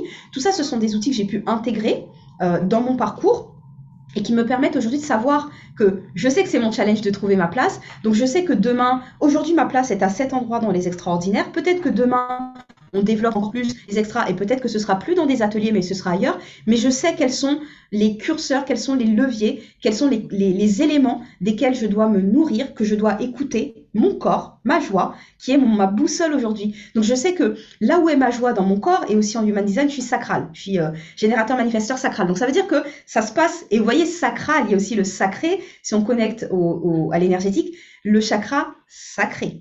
Donc je sais que quand ça bouge là dans mon corps, quand il y a cet élan, et encore une fois, il n'y a rien d'ésotérique hein, quand je vous dis ça, hein. c'est on peut les uns et les autres sentir quand oh, animé par quelque chose, ah, as cet élan de joie. Et ben moi je sens, et quand on est à l'écoute de son design, on peut sentir les moments où, par exemple, quand Sandra m'a proposé ce podcast, bah, j'ai senti ceci de oh, ouais.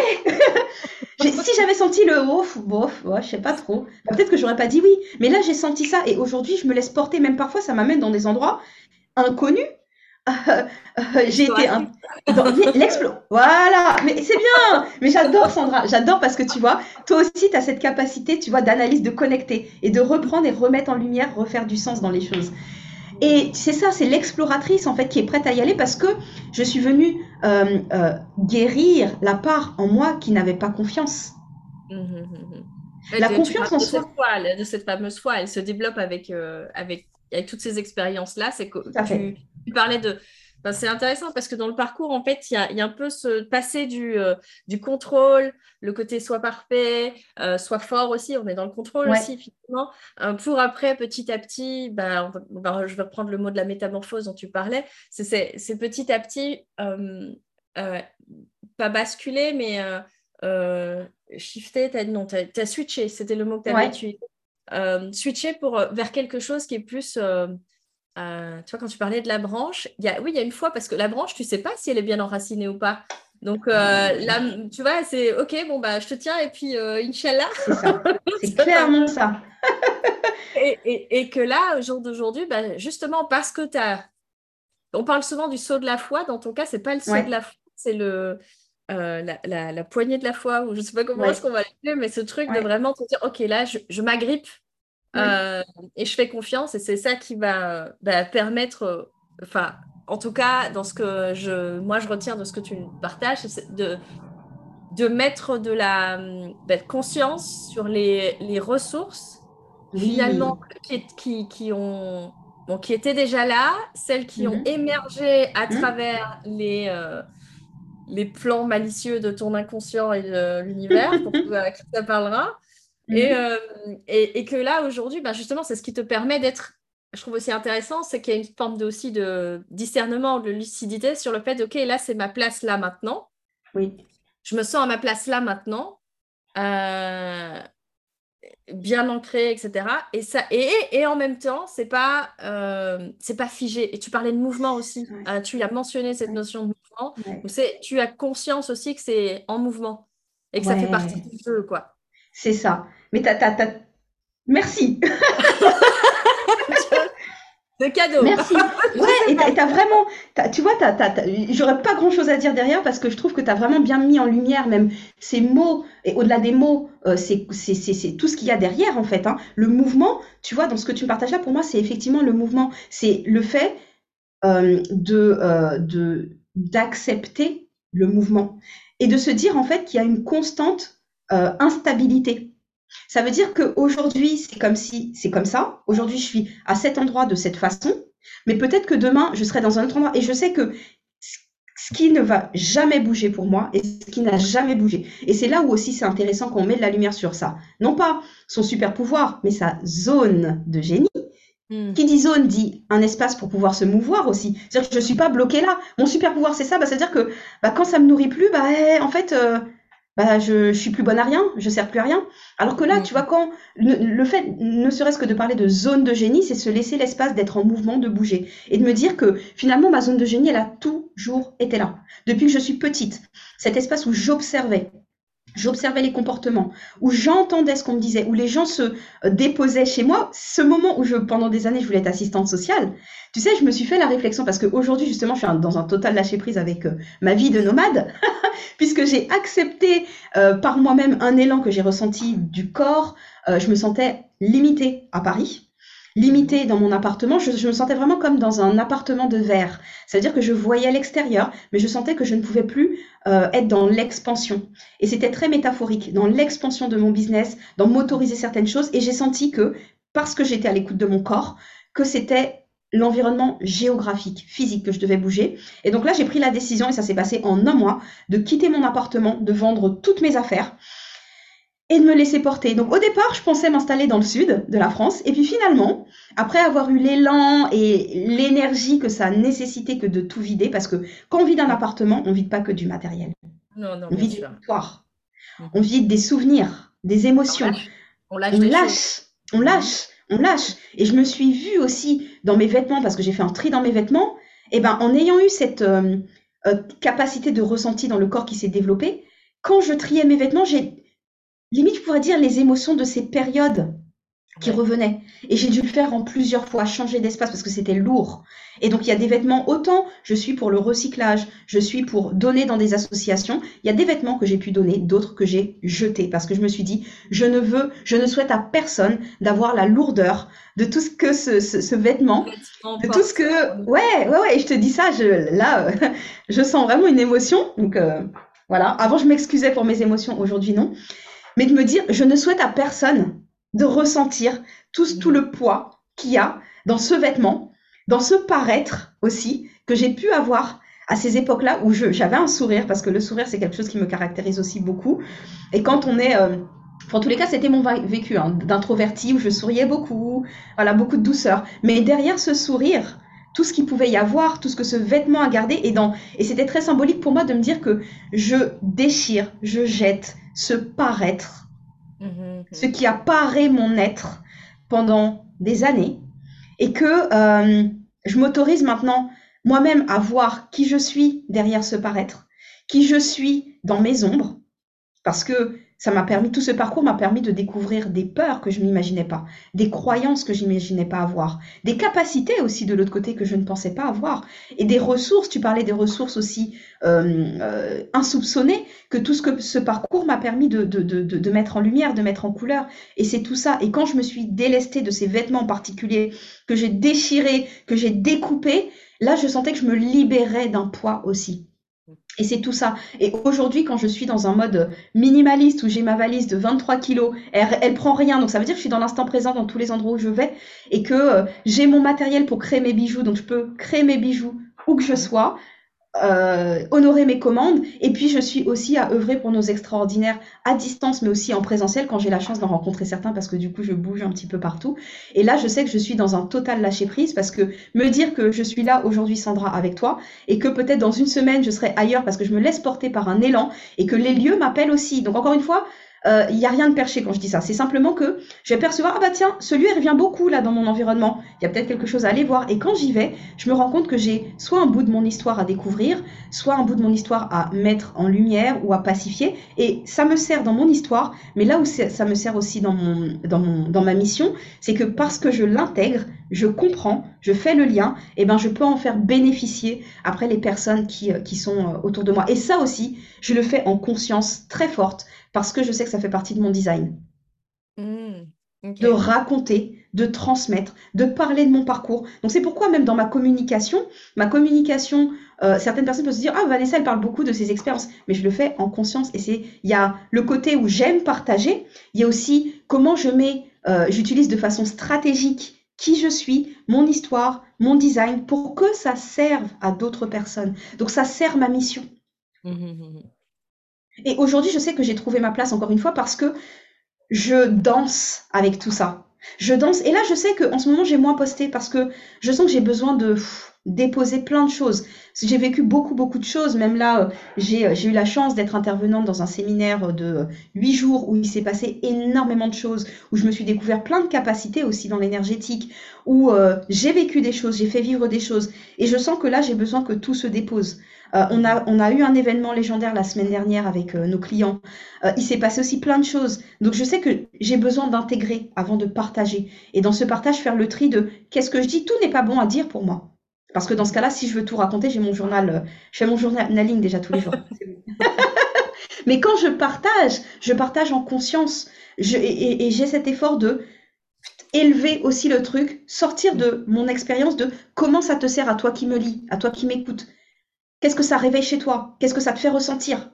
C'est extraire l'essence. Bah, je vais reprendre un peu ce terme-là parce que c'est comme dans les couleurs où on va mm. extraire, tu vois, le, juste les essentiels euh, euh, comme tu dis, tout n'a pas besoin d'être dit ou où tu vas peut-être sentir qu'il y a des choses que c'est pas encore assez euh, calé. Je vais dire ça comme ça que pour dire, ouais, je suis pas sûre que c'est exactement ça le, le, truc à, partager là du moment. Et, donc tu vas plutôt le garder en, en, réserve ou ou parce que tu sens que tu as, fait un début de lien, mais que c'est pas c'est pas le euh, c'est pas l'essence du, du ouais.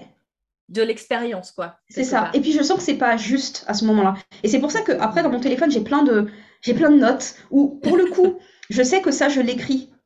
Hmm. Ça trouvera sa place ou pas mhm. dans un poste ou d'une certaine façon, mais je sais que la réflexion, je l'ai posée comme je l'ai matérialisée. Et parfois, il y a des moments où je sais que je suis dans un élan et justement à ce moment-là, je me dis, mais je sais que je suis dans cette énergie, j'ai envie de partager, mais j'ai pas le sujet. Et là, je vais aller prendre dans ce que j'ai créé et me remettre du coup dans l'énergie. Et là, je sais que je suis alignée entre l'énergie que j'ai et ce que je souhaite partager. Et je sais que aujourd'hui, il y a des choses que je souhaiterais vraiment partager, mais je suis pas dans l'énergie. Donc, je vais pas le faire parce que pour moi, c'est aussi être dans un alignement. Et c'est là où le côté authentique, alignement, magnétique, il fait son sens et, c'est aussi là où on accompagne les, les, les entrepreneurs qui viennent à nous. C'est de ça, c'est de percevoir quelle est cette justesse donc, je sais que dans le fond, ça parlera à des personnes si je le dis. Mais moi, je sais, je connais mon énergie, je sais que je ne suis pas. Là, c'est mon le contenu est là, mais le contour n'est pas là. Donc, c'est pouvoir être à ce moment d'alignement juste entre je sais que je suis dans ce contour par l'énergie que j'ai, là où je suis aujourd'hui, et le contenu, la forme, le fond et tout ce qui gravite tout autour. Et du coup, c'est ce qui va rendre euh, justement ta, communication, euh, enfin, c'est presque, ça va donner vraiment plus de corps c'est comme plus. Euh, ouais, tu sens que ça a plus de poids ou en tout cas que ça va plus de, de... Ouais, tu parlais de justesse. Je crois que c'est vraiment euh, aussi ce, mm. ce euh, qui, qui, me parle bien dans, dans, ce que tu, dans ce que tu partages. Et dans, et dans les apprentissages, justement, que tu as, de tout ce que tu nous as partagé, j'aime bien dire, bah, OK, quels seraient les ce que tu as dit c'était important pour toi, le, partage, la transmission, c'est aussi le propos du podcast. Euh, quels seraient les... Euh, moi, j'appelle ça les apprentissages de sagesse. Je sais que dans le mouvement des extras, les pépites, mais... Ouais. les, pépites que tu aurais envie de transmettre mm-hmm. de, tu vois, de ton parcours à toi, de dire, ben voilà, moi, c'est mes grandes pépites, c'est euh, ça. Et s'il y a un truc à, voilà, qui pour moi résonne parce que c'est, tu vois, c'est ce que tu as vécu, c'est euh, j'ai envie de dire c'est vrai, mais euh, je mets des guillemets euh, dans le vrai. Mhm. C'est vrai pour toi et donc ça peut, ça peut résonner vrai aussi pour d'autres. Ce serait quoi? Alors, au vu de. Parce que pareil, je me suis laissée porter par le flot, donc voilà, je vous ai parlé de mon parcours d'une certaine façon.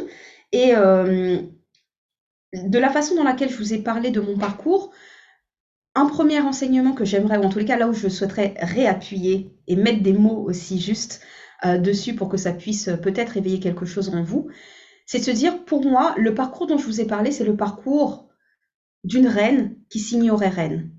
Mhm. Et pour moi, on est tous rois et reines. Et pour moi, c'est pouvoir regagner en souveraineté en prenant conscience de toutes ces facettes de notre être. Et regagner en souveraineté, pour moi, j'ai gagné en souveraineté et j'ai vu que j'étais reine de ma vie grâce à cette épreuve qui m'a fait tomber plus bas que terre, où j'ai dû réapprivoiser mon être par le corps. Donc pour moi, la première clé, ce serait de euh, pouvoir regagner en souveraineté en écoutant votre corps.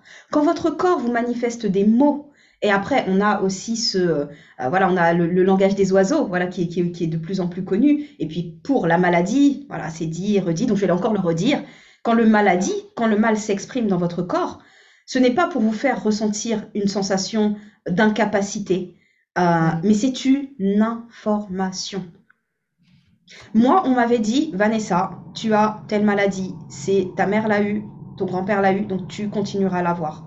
Et je vous partagerai que après avoir fait ce travail sur moi lié à cette épreuve que j'ai dû que j'ai dû retraverser, cette épreuve traumatique, eh ben en fait, j'ai découvert que cette maladie était un symptôme, un warning. Et aujourd'hui, mmh.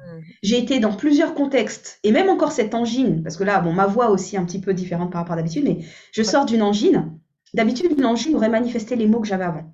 À aucun moment, je suis retombée dans cette maladie. J'ai vu mon médecin qui me dit, qui a tourné le truc dans tous les sens. Et pourtant, le traitement, je l'ai arrêté l'année dernière parce que période de, voilà, difficile pour voir le médecin, j'ai pas pu renouveler mon, traitement. Mais encore une fois, c'est que une part de moi savait, avait confiance que sans traitement, tu peux continuer à le faire, Vanessa. Aller à la montagne, etc. Alors que c'était proscrit par rapport à moi ce que j'avais. Mmh. Mmh, mmh, Et quand je vois ce médecin, en plus le 14 février de cette année, donc c'était assez drôle aussi euh, les dates, parce que aussi je fais beaucoup attention à ça, que je vois ce médecin qui me dit écoutez Madame Magne, euh, je comprends pas, effectivement vous avez arrêté le traitement, mais là vous avez euh, un état de santé qui est qui dépasse celui que vous aviez il y a deux ans. Et là, en plus, vous me dites que vous avez arrêêté le traitement il y a tant de temps, donc euh, c'est juste incompréhensible. Je la vois vraiment, elle était avec ses lunettes à calculer les trucs, les chiffres et tout.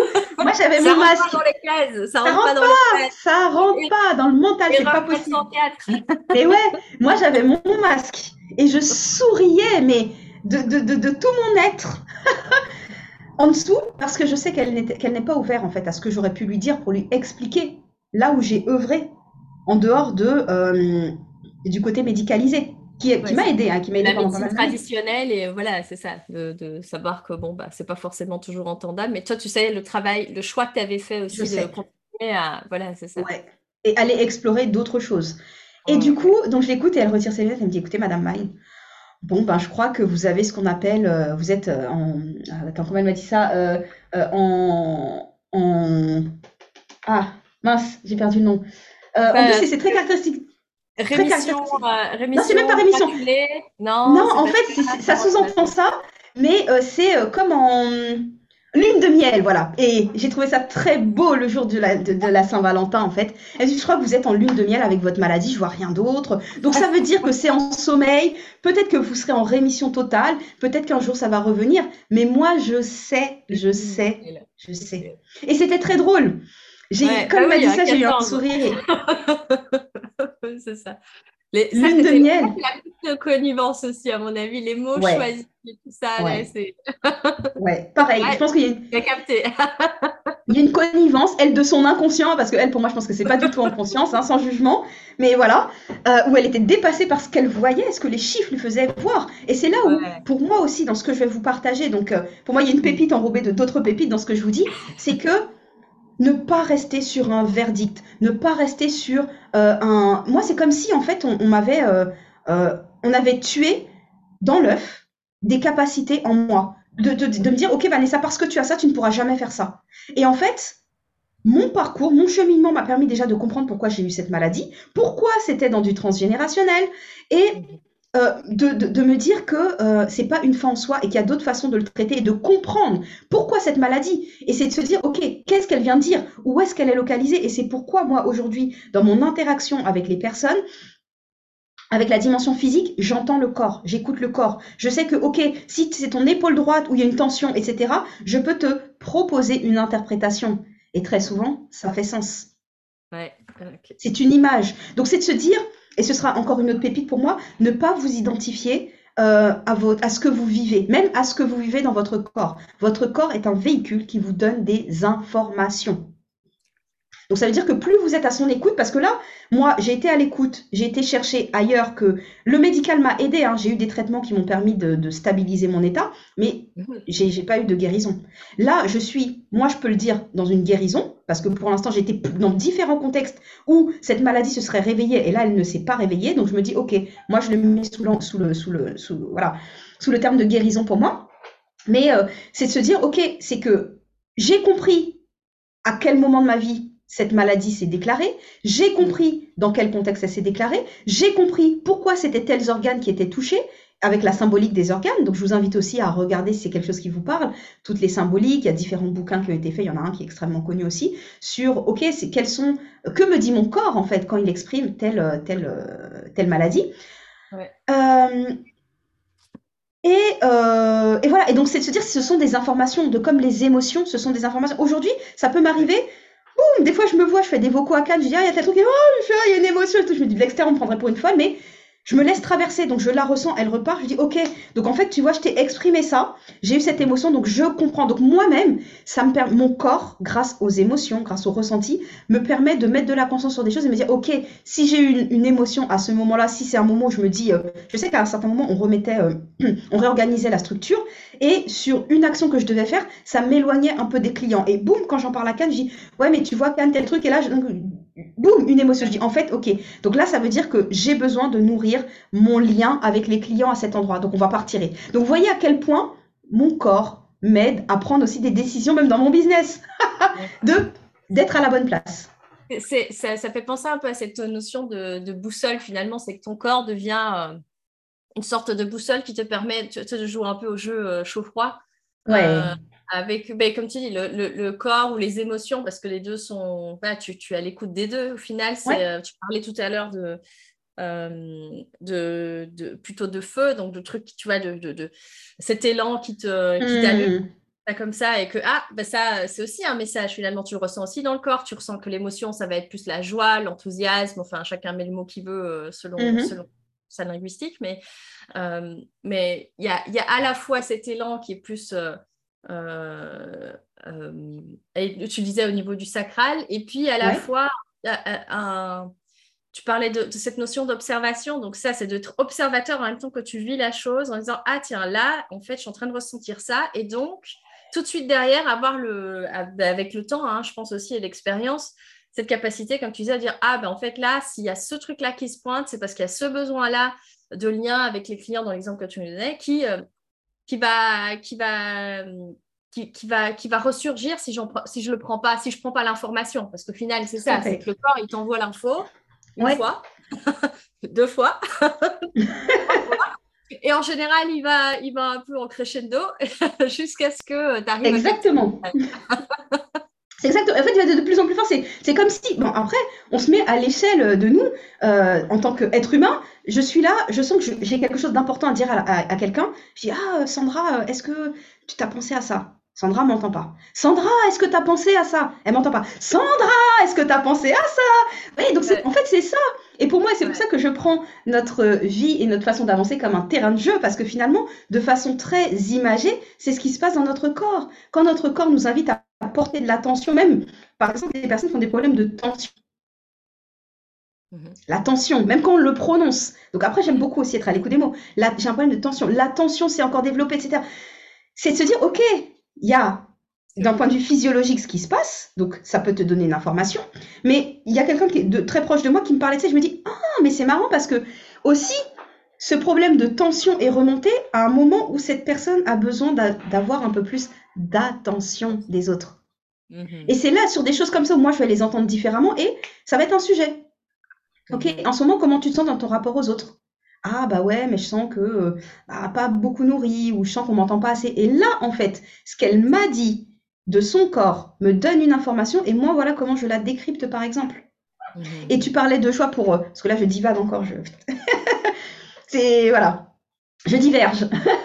euh, une, autre clé que je veux vous partager, ce sera très probablement la dernière, euh, en, rebond par rapport à ce, que tu, ce dont tu parlais, justement l'énergie, euh, euh, le mhm. feu, flamme, vous mettez ce que vous voulez derrière.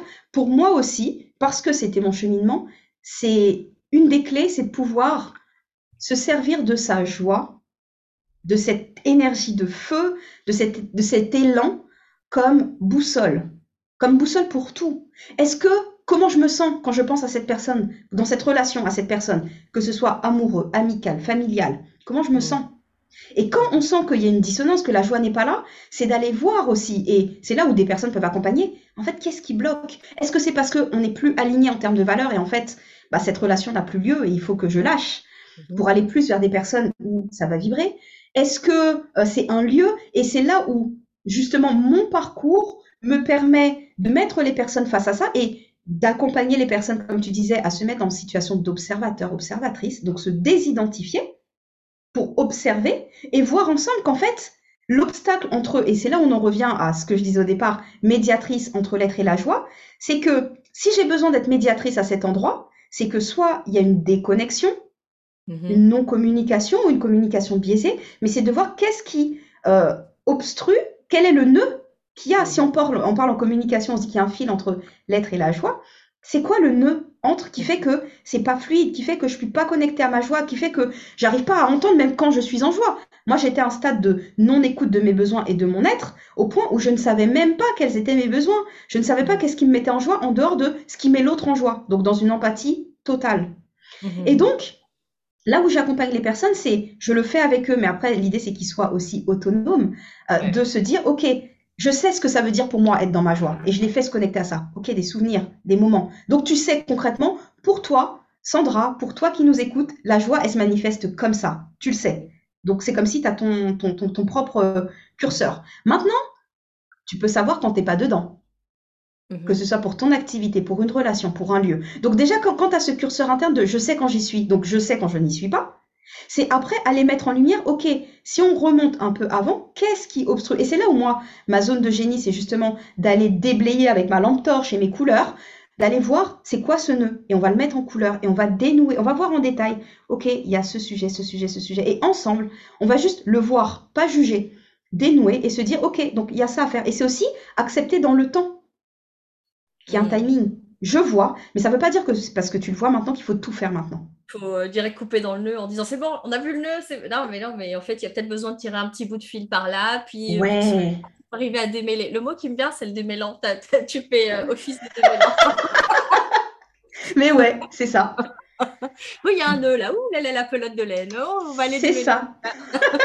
et en plus, c'est drôle que tu dis ça parce que j'adore défaire. Et que très souvent, même quand j'étais dans des événements avec des, des créatrices et qu'elles avaient leur chaîne, parce que du coup, moi, je fais des bijoux avec des chaînes, j'utilise beaucoup les chaînes elle me dit, ah Vanessa, bah, toi, je, sens que comme ce que tu fais est très minutieux, est-ce que tu penses que tu peux dénouer? Et je dénouais et à chaque fois, j'y arrivais. Donc, c'est de la patience, de la minutie, de l'observation. Et c'est tout ça. Donc, c'est très juste, encore une fois, ce que tu dis, tu vois, de dénouer parce que je sais que c'est ce que je sais faire et prendre le temps de le faire.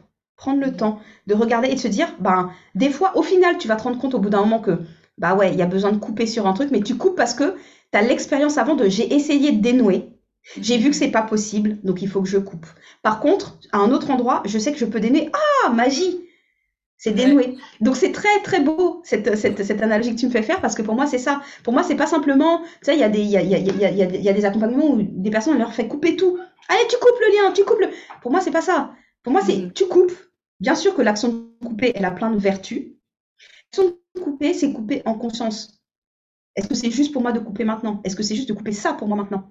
Est-ce que ce sujet-là, il nécessiterait pas justement de la communication envers moi-même, mon discours intérieur, communication avec l'autre, avec les autres, mon audience, avant de me dire je coupe? Mmh Oui, parce qu'il y a même le truc de si tu coupes un peu trop, euh, euh, trop rapidement, je vais, je, vais, je vais dire ça comme ça, mais quand tu coupes trop rapidement, bah, après, euh, les deux bouts qu'on va remettre ensemble vont pas bien se rabibocher. ça. ça. va s'effilocher, ça va, être, ça va créer un nouveau nœud, peut-être même encore plus gros, parce qu'en fait, tu n'as pas pris. C'est juste euh, comme déplacer le problème à plus tard. Exactement.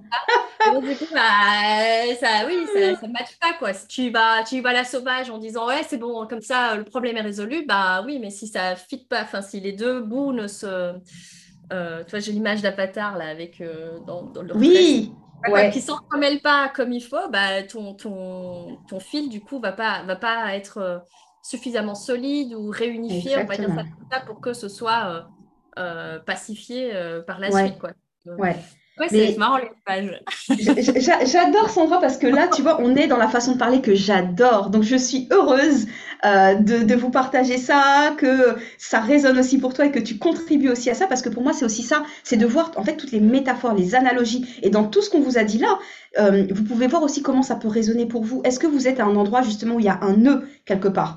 Est-ce que vous pensez qu'il faut couper? Ou est-ce que ça nécessiterait pas justement de prendre, de vous désidentifier, donc de vous mettre extérieur à ça, d'observer et de voir comment vous pouvez euh, regarder plus en détail vous dire, OK, donc ça, il y a ça, ça, je peux un peu tirer, ça, un peu moins.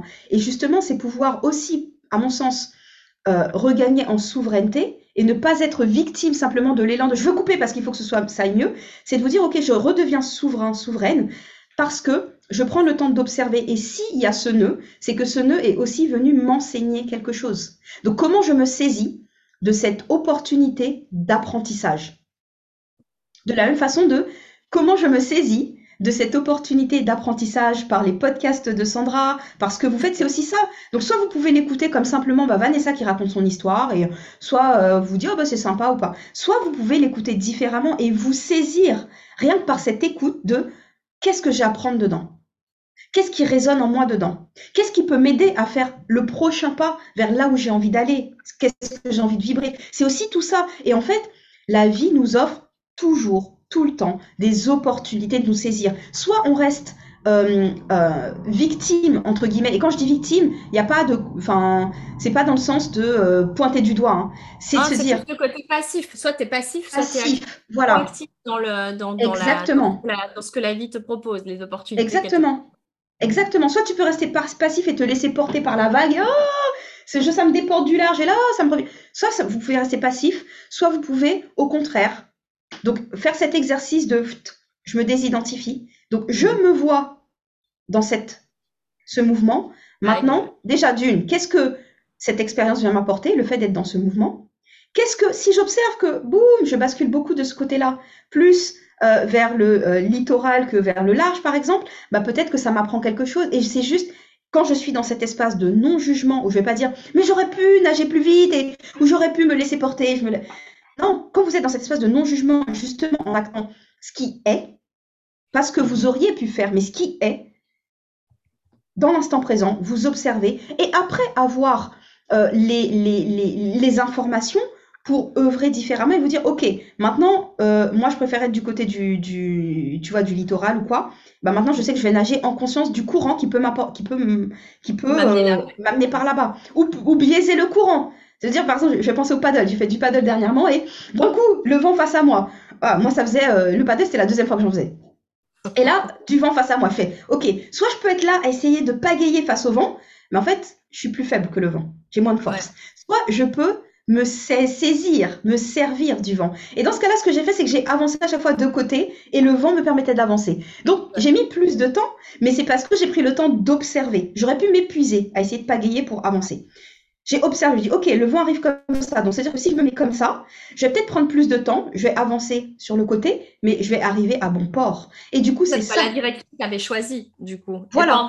bah, bah, le vent est de face, parce qu'il y a aussi une autre option qui aurait pu être, euh, bon, bah, le vent de face, euh, moi, je voulais aller là, mais bon, bah, OK, il n'y a pas le choix, je vais, je vais prendre le vent dans le bon sens. Et... Mais en fait, ça t'éloigne de la direction que tu voulais Tout au départ. À fait. Tout à fait. il y a plein de, comme tu dis, je, je, je suis assez d'accord avec toi, cette notion de, il y a plein d'endroits, et même par rapport au podcast, tu vois, euh, euh, quand tu es où Quand tu regardes un film, tu lis un livre, il y a des moments, euh, on a tous, je pense, ces moments-là où on est en contact de quelque chose et que on se tiens, ça, je ne sais pas pourquoi, je me, il y, a, y, a, une émotion qui va monter ou tiens, il y a un ressenti qui va, qui va, voilà, un frisson ou des choses comme ça, où tu vas te dire, ah ben tiens, juste jouer à ça, enfin juste mm. jouer à cette observation-là, parce qu'on commence par ça, je pense, de ce truc de mm. dire, ah, c'est, j'avais jamais conscientisé que euh, euh, quand j'entends tel rire ou que quand j'entends telle musique même, par mm. exemple, dans, dans, la musique aussi, ça, ça, peut euh, arriver de dire, ah, bah, tiens, cette musique-là va me mettre dans des émotions, plus comme ci ou plus comme là. si je recherche à ressentir plus cette émotion-là ou à vivre une émotion plus en, en intensité, bah, d'avoir ces ressources, euh, enfin, cette, euh, cette conscience suffisante de ça pour euh, pouvoir s'appuyer dessus comme, comme, une, euh, voilà, comme une, euh, une opportunité, comme tu disais, à saisir que la vie nous mène. bah, moi, je t'ai déjà mis des indices. Le, côté à nouveau, on est sur la, malice à nouveau. Moi, je t'ai mis plein de, petits, de petits poussets, tu vois. Je, t'ai mis plein de petits cailloux. Après, à toi de voir si, si tu suis les petits cailloux ou pas. Je t'en ai mis des plus grosses, des fois. c'est totalement ça. mais c'est totalement ça. C'est totalement ça. Et j'adore, tu vois, la façon dont tu le perçois aussi, parce que moi, c'est comme ça que je le vis. Donc, euh, c'est que je me dis, et plus on, on est observateur de ça, plus on en voit. Et il y a un côté, moi, je sais que j'ai un côté très joueur avec tout ça. C'est des fois, je me dis, mais oh, même je partage à Cannes, je dis, mais Cannes, mais regarde le truc énorme qui vient en, en, résonance par rapport à là où j'en suis ou telle chose. Je dis, bah, écoute, go, j'y vais. et c'est comme ça aussi, je vous partage que c'est comme ça que je me laisse porter par des lieux. C'est-à-dire que je suis partie en Guyane, en Martinique, en Corse, là, en, en, l'espace de, de, quelques mois où je me pose, je pose ma valise et euh, bah, j'y vis en fait pendant euh, un mois, un mois et demi à chaque fois.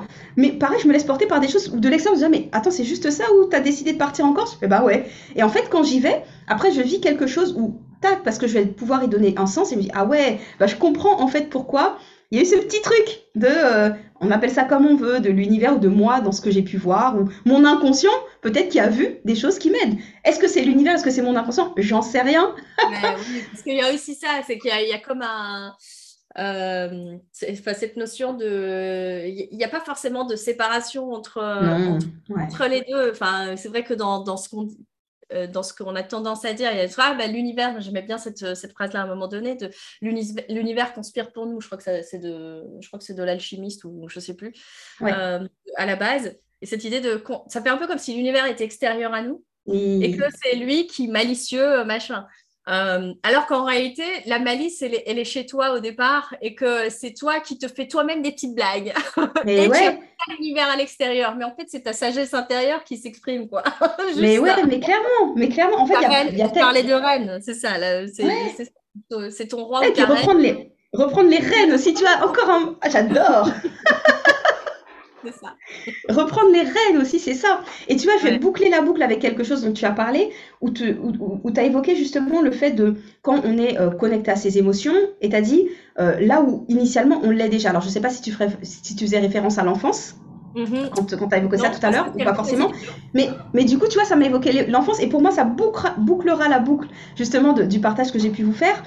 Pour moi, c'est comme si aujourd'hui, euh, là où j'accompagne euh, les, personnes qui viennent à moi, là où moi-même j'ai pu avancer, c'est de pouvoir revenir à l'état d'enfant, mais en conscience. Ça veut dire que l'enfant, il est traversé par plein d'émotions. Un enfant peut passer du rire aux larmes.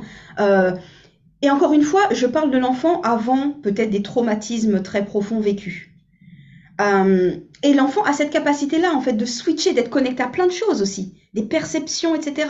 Et aujourd'hui, c'est comme si pour moi, j'ai fait ce chemin-là inverse. C'est un peu euh, Benjamin Button, vous voyez? C'est un peu le, chemin inverse là que j'ai fait de revenir en enfance, mais en conscience. Avec ce sens quand même des responsabilités, ce sens de la mission, ce sens de la contribution, de la transmission, mais aussi revenir à l'état d'enfant. Donc je suis allée soigner ma petite fille intérieure, ma petite fille, la version de moi, mon, et quand je dis petite fille intérieure, c'est mon passé, euh, des choses euh, de toute nature que j'ai pu vivre dans mon enfance, qui m'empêchait moi-même de découvrir qui je suis et mon potentiel. Et cette petite fille, en fait, m'a aidée. Donc, c'est très imagé quand, on parle de l'enfant intérieur. Et du coup, aujourd'hui, je l'intègre dans ce que je fais. Ça veut dire que pour moi, c'est important qu'il y ait du jeu, de la joie, des couleurs, du mouvement, euh, la danse qui prend sa place maintenant dans les accompagnements, en mouvement, ça bouge, je laisse venir. Et du coup, c'est pouvoir se reconnecter à cet état d'être d'enfant, de joie, d'émotion. Encore une fois, il n'y a pas que la joie. La joie, pour moi, c'est la boussole. Mais derrière, c'est, OK, si la tristesse me traverse, elle me traverse. Mais là où c'est différent de quand j'étais enfant, où je m'identifie à cette, émotion, là, je me désidentifie parce que j'ai la sagesse euh, de, la personne que je suis devenue et de cette montée en conscience que j'ai pu avoir, de ne pas m'identifier, pas me fermer à cette tristesse qui peut être que... Euh, lié à un sujet ou quoi, ou à un moment. Et donc, je me désidentifie et je la prends comme une information. Et pour moi aussi, se reconnecter à cet état d'être d'enfant, c'est aussi laisser la place à la créativité. Quand je suis observatrice de ces émotions qui me traversent, c'est de me dire, OK, donc je comprends que si ça me traverse, c'est qu'il y a ça, et c'est de pouvoir trouver Vous voyez, quand je vous donnais l'exemple de, OK, quand j'échange avec Cannes et qu'on s'est, on s'est dit qu'on allait réorganiser différemment, que boum, j'ai une émotion où je me dis, bah non, en fait, si je suis mm. pas à cet endroit, ça ne va pas me nourrir mon besoin d'interaction avec nos clients. Donc maintenant, comment je peux être à cet endroit? D'une façon où il n'y a pas un blocage qu'on a pu percevoir à un, certain endroit et où moi, je vais m'exprimer dans mon être et que du coup, je vais créer cet espace pour les clients. Donc du coup, on a dû faire preuve de créativité pour créer cet espace très singulier. C'est ça. Oui, c'est ça. C'est, euh, Alors là, ça va faire euh, penser à, je crois que je te l'avais dit, pour moi, la résilience et divergence sont quand même enfin, étroitement liées. Et c'est un peu comme si euh, tu as alors, au moment où il y a, cet échange où, voilà, ce qui est formulé, c'est qu'il va y avoir quelque chose qui va changer. À ce mmh moment-là, tu as une sorte de choc. On va, parler de choc traumatique. Mais c'est, bref, tu as une information ah non, une, une euh, oui, enfin une information euh, pure qui t'est donnée, et puis tu as une information verbale, hein, on va dire ça comme ça, ton interlocuteur, et puis tu as l'information de ton corps, de tes émotions qui vont euh, voilà, émerger, qui vont te donner une autre information, et que c'est là que j'ai l'impression dans ce que tu me racontes que là où, où, où tu en es rendu aujourd'hui, en tout cas, c'est que dans ta stratégie à toi de résilience, c'est à cette notion euh, et tu l'as dit plusieurs fois, cette notion d'accueil et d'espace de, toutes les facettes, c'était le mot exact, mm. enfin, la, la, métaphore que tu as utilisée. Et, euh, et alors aussi cette notion d'espace de non-jugement donc, dans ta stratégie de résilience, à cet endroit de OK, ben, je vais accueillir ce qui est, me désidentifier. Donc, il y a quand même une part de prise de distance mm. euh, saine, mais pas de dissociation au sens je veux fuir le non, ouais. trop plein d'émotions. C'est, on est dans un truc euh, plus euh, voilà, je vais observer ce qui se passe, avoir la lucidité, le discernement nécessaire pour du coup poser l'action juste. Donc, c'est pour parler d'équilibre d'énergie, il y a un peu cette dimension, comme tu disais, ben, là où peut-être avant, tu étais dans le faire et après, par la force des choses, tu as dû basculer dans le... Dans, dans je veux pas euh, non plus dans l'être je veux pas je caricature un peu là quand même hein. oui oui, oui. Euh, dire que, que, tu voilà que tu as basculé sur autre chose alors que maintenant comme tu as connu les deux extrémités tu es en capacité de pouvoir euh, faire le mélange l'alchimie des deux à l'instant T quoi ouais, c'est euh, clairement ça. J'ai l'impression que et ça, du coup, cette stratégie-là te permet de créer, de devenir divergent et d'ouvrir le champ des possibles. C'est OK, j'ai quoi comme option? Euh, parce que c'est pas genre il n'y a qu'une solution, je suis sûre euh, qu'on c'est à ce ah, moment-là. Ah, comment c'est possible? Comment je peux rendre ça possible? Il y a cette option-là, cette option-là, et c'est dans l'échange avec l'autre que du coup tu mm. ouvres le champ avant de, de faire un choix, évidemment, il y a toujours à, à toute divergence, il y a un moment où on, fait, on converge, hein, sinon ça serait un peu trop mmh. perdu. Euh, mais, j'ai l'impression que c'est que, ouais, que ça se euh, décortique comme ça dans, dans, ta manière de fonctionner ou dans, dans au jour d'aujourd'hui, hein, je dis, euh, mmh avec ton parcours là que tu nous as partagé, cette, cette mmh. façon ouais, d'être dans face à l'adversité et ce que tu en et comment tu la transformes quelque part. Ouais, Ouais, et, merci encore. Mais j'adore en fait. En fait, je trouve que c'est, tu vois, c'est je parle, je partage des choses et tu fais une, une belle synthèse où en plus tu prends vraiment les, à mon sens, l'essence pure. Voilà, tu vois, l'essence pure des choses que tu, que tu partages là aux personnes qui nous écoutent. Et tu vois, quand tu as parlé justement d'énergie, et, c'est, et merci aussi de refaire ce pont, parce que je vous ai parlé effectivement au départ d'énergie masculine dans laquelle j'étais. Vous avez pu comprendre aussi de mon parcours, beaucoup de beaucoup d'hommes autour de moi, etc. Et en fait, Là, la suite de mon parcours m'a fait effectivement basculer dans l'énergie féminine et maintenant réapprivoiser l'énergie masculine, mais différemment chez moi. Donc ça veut dire que je sais que elle est là, elle est présente. Et quand on était euh, euh, habitué aussi à être euh, bulldozer, hein, vraiment, j'ai pas peur du, du, boulot. J'ai pas peur d'y aller. La guerrière, t'as dit la guerrière, sauf que là maintenant, guerrière, mais oui. la guerrière pacifique, quoi. exactement, la guerrière pacifique. C'est, c'est ça. Elle va, elle va pas, elle va pas se battre contre quelque chose, mais pour quelque chose. Et c'est là où ça fait la différence dans l'énergie. Ça veut dire que je sais que mon énergie d'action masculine, elle est bien présente, ça fait partie de mon être. C'est comme ça. Euh, et, je sais aussi que même dans mon parcours, alors après même dans l'astrologie, j'ai un équilibre entre les deux. Enfin, j'ai des choses incroyables où c'est toujours dans un certain équilibre. Je vous parlais justement au, dans le MBTI euh, entre introversion, extraversion, c'est un peu. Donc c'est mon parcours d'être dans, dans, dans, voilà, les médiations, médiatrice. et du coup, je l'ai compris du coup dans mon parcours maintenant. Et je sais que quand il y a besoin, boum, cette énergie d'action, je vais l'activer comme avant, mais pas vraiment comme avant, puisque comme tu dis, c'est plus drivé par la même chose. Et mon énergie euh, d'introspection, mon énergie euh, féminine, encore une fois, c'est très caricaturé hein, quand, quand, quand, quand, quand, je dis ça, mais c'est juste pour que, pour que les, personnes puissent comprendre. Bah, je sais que je l'explore et je sais que c'est dans l'espace que je propose aux personnes que j'accompagne, c'est beaucoup de, un espace d'être où j'accueille, mais il y a aussi cette énergie masculine. C'est-à-dire que quand la personne me parle de certaines choses, je sais que je vais avoir besoin aussi de activer cette énergie pour elle-même l'impulser. Donc je joue, je jauge et je joue avec ces deux énergies parce que j'ai conscience de leur puissance à chacune. J'ai eu conscience aussi de la puissance de cette énergie féminine que j'ai tue du fait de mon histoire, qu'on m'a fait taire, pardon, qu'on m'a fait taire aussi pour différentes raisons, qu'on a fait taire aussi dans cette société très patriarcale, euh, et qui fait aussi que, euh, et c'est peut-être aussi pour ça qu'on attire beaucoup, beaucoup de femmes, nous, dans nos, nos accompagnements, euh, parce qu'il y a très probablement dans notre mission cette, cette, cette mission, en fait, d'accompagner les femmes à se ressaisir de leur souveraineté, de leur puissance, d'avoir conscience de leur puissance, même à travers leur histoire, quelle que soit l'histoire qu'elles ont vécue, quelle que soit l'histoire qu'elles se sont racontées du coup du fait de cette histoire, c'est de se rendre compte en fait de la résilience qu'il y a derrière, euh, de la divergence aussi euh, qu'elles ont pu emprunter, ce parcours autre que celui dans lequel on leur demandait de, de, de, de suivre sous la contrainte parfois ou d'autres fois non, mais c'était juste insufflé comme ça. Et c'est peut-être aussi pour ça qu'on est à cet endroit avec les extraordinaires. Euh, où, on œuvre aussi avec ces deux énergies-là, l'énergie d'action, etc. Parce qu'en tant qu'entrepreneur, on doit agir, on doit faire des choses, pas simplement ressentir. on doit ressentir, on doit agir, et du coup, c'est là que vient la création. Enfin, c'est un peu la, la, création. Euh, euh, et, quand je parle de création, c'est presque la matérialisation. Enfin, c'est, mm-hmm.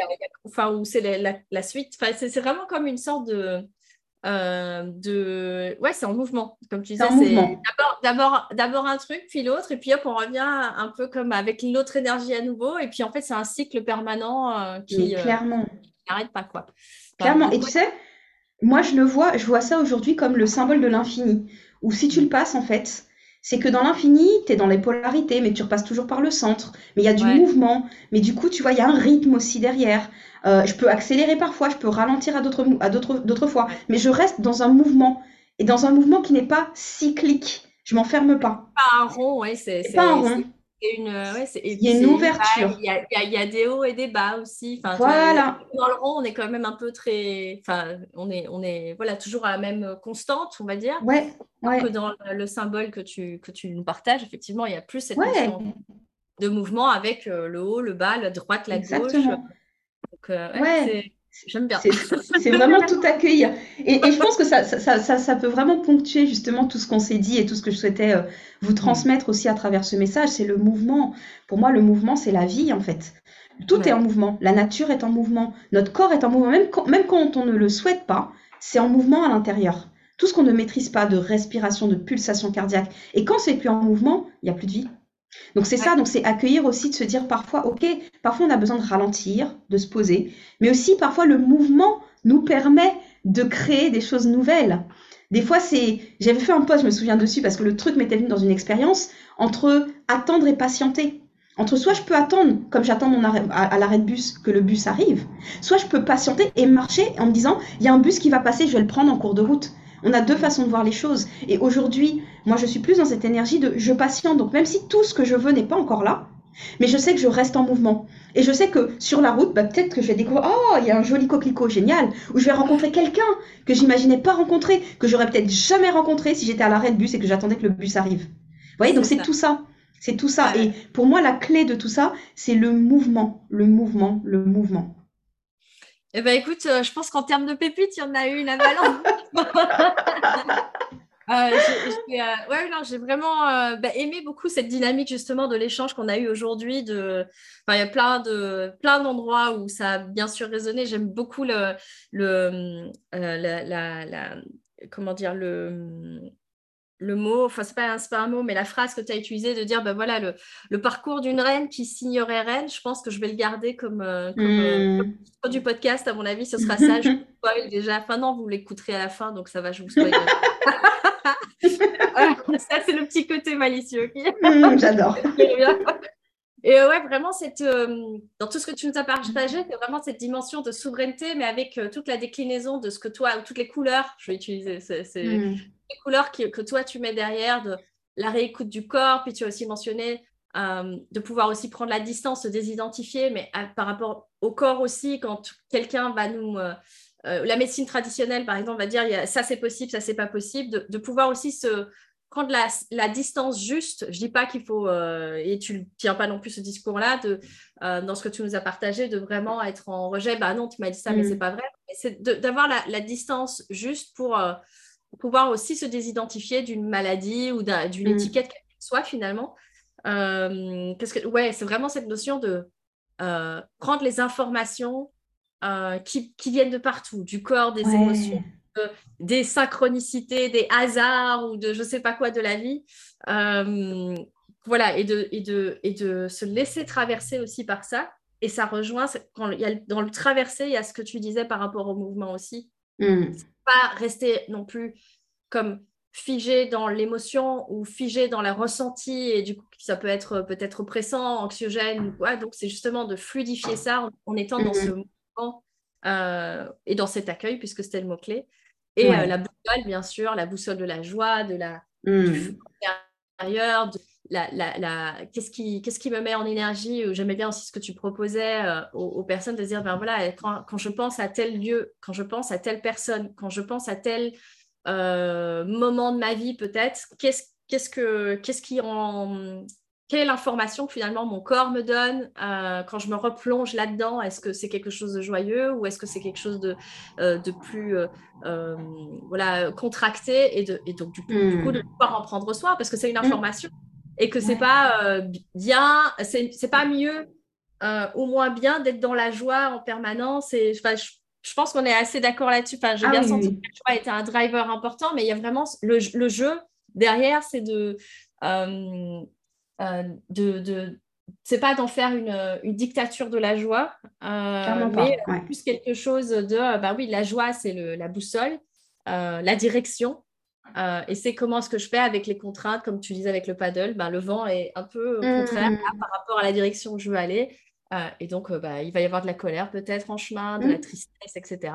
Ben, comment je fais pour rester sur la joie, mais tout en prenant en considération le, le, le reste sur le chemin? Ouais. Donc, aussi ta métaphore de, du bus, c'est excellent. donc, bah, vraiment, je, je, moi, je repars avec plein de métaphores, plein d'images, plein de, de, pépites aussi. Donc, je pense que les auditeurs du podcast, là, s'en sont pris plein les oreilles. Euh, les parce qu'on a utilisé pas mal d'images pense que ça a dû euh, aussi euh, activer, euh, activer ça, peut-être des ressentis. Et mm. même en dire que bah, justement, peut-être qu'il y a des endroits dans le podcast ou dans notre. Voilà, que ce soit toi ou moi, je pense pendant cette interview aussi, on a ressenti des choses et ben, peut-être que à rentrer en résonance avec.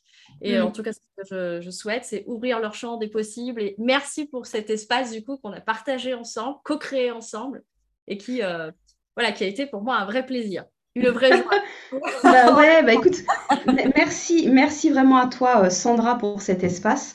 Euh, moi, je me suis sentie euh, totalement à l'aise. je me suis sentie aussi à ma place. Tu vois, c'est ça aussi pour, pour moi, ça compte aussi beaucoup. Dans, dans, tout ce que je fais, quand on me propose des choses, parfois quand on me propose des interventions, c'est pas simplement accepter pour accepter. C'est aussi à quoi ça contribue pour moi. Et tu vois, par rapport à ton, par rapport à ton, ton intention euh, via ce podcast-là, pour moi, c'est aussi contribuer. Et c'est aussi pouvoir donner du sens, en fait, à ce que j'ai vécu à la fois de joyeux, de moins joyeux, et que ça puisse servir aussi à d'autres personnes. Donc, merci aussi à toi, euh, Sandra, pour cet espace. Bravo aussi pour ta mission parce que je trouve que c'est une belle façon de valoriser la singularité, de valoriser aussi euh, la puissance des, des parcours divers, de ces divergents et de mhm. montrer en fait qu'il y a plusieurs parcours possibles.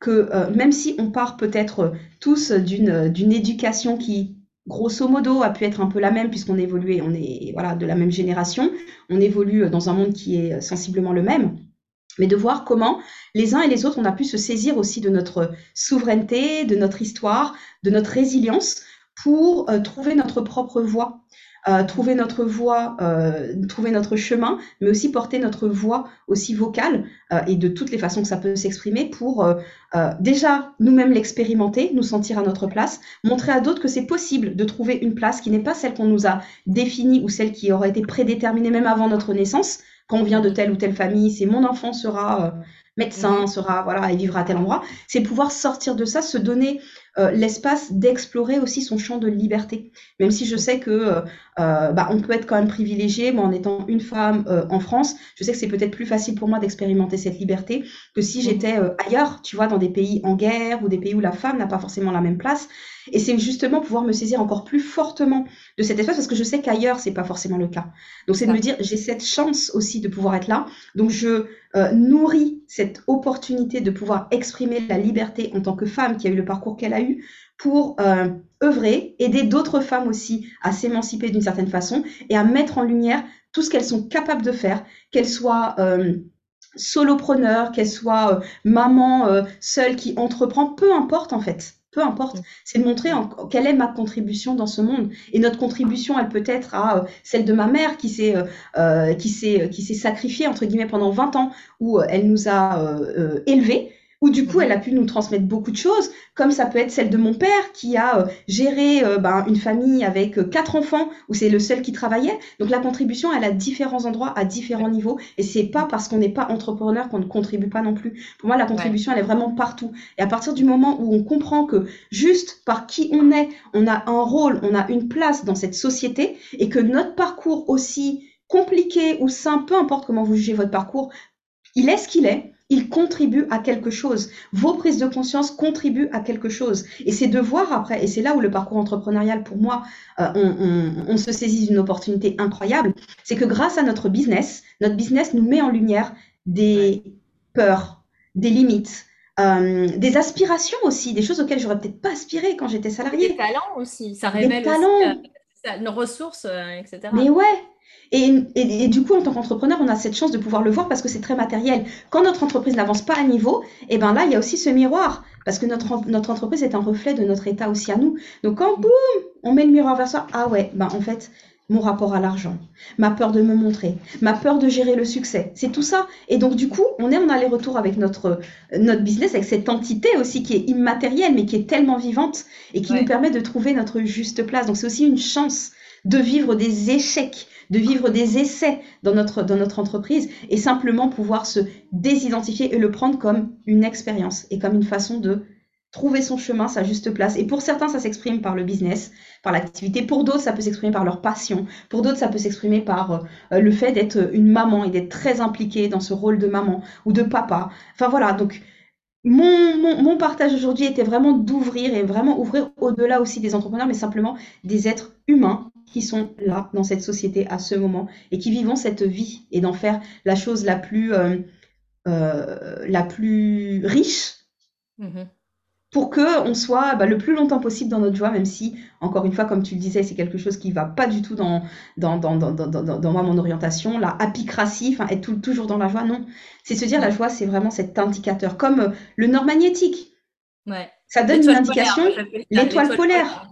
C'est ça, mm. on la voit, mais est-ce qu'on y sera un jour? Je pense pas. Mais du coup, on sait qu'elle est là et elle nous indique quand on a perdu tous nos repères et on est dans le noir et qu'à un moment donné, on ouvre les yeux, on voit ce, cette étoile polaire, on sait où on, se situe sur ce globe. C'est juste ça. Donc voilà, donc vraiment merci à, merci à toi Sandra pour cet espace et j'ai pris beaucoup, beaucoup, beaucoup de plaisir. Plaisir partagé. À, à très, très, très vite et à très bientôt. Oui, à très vite et merci. Merci pour tout.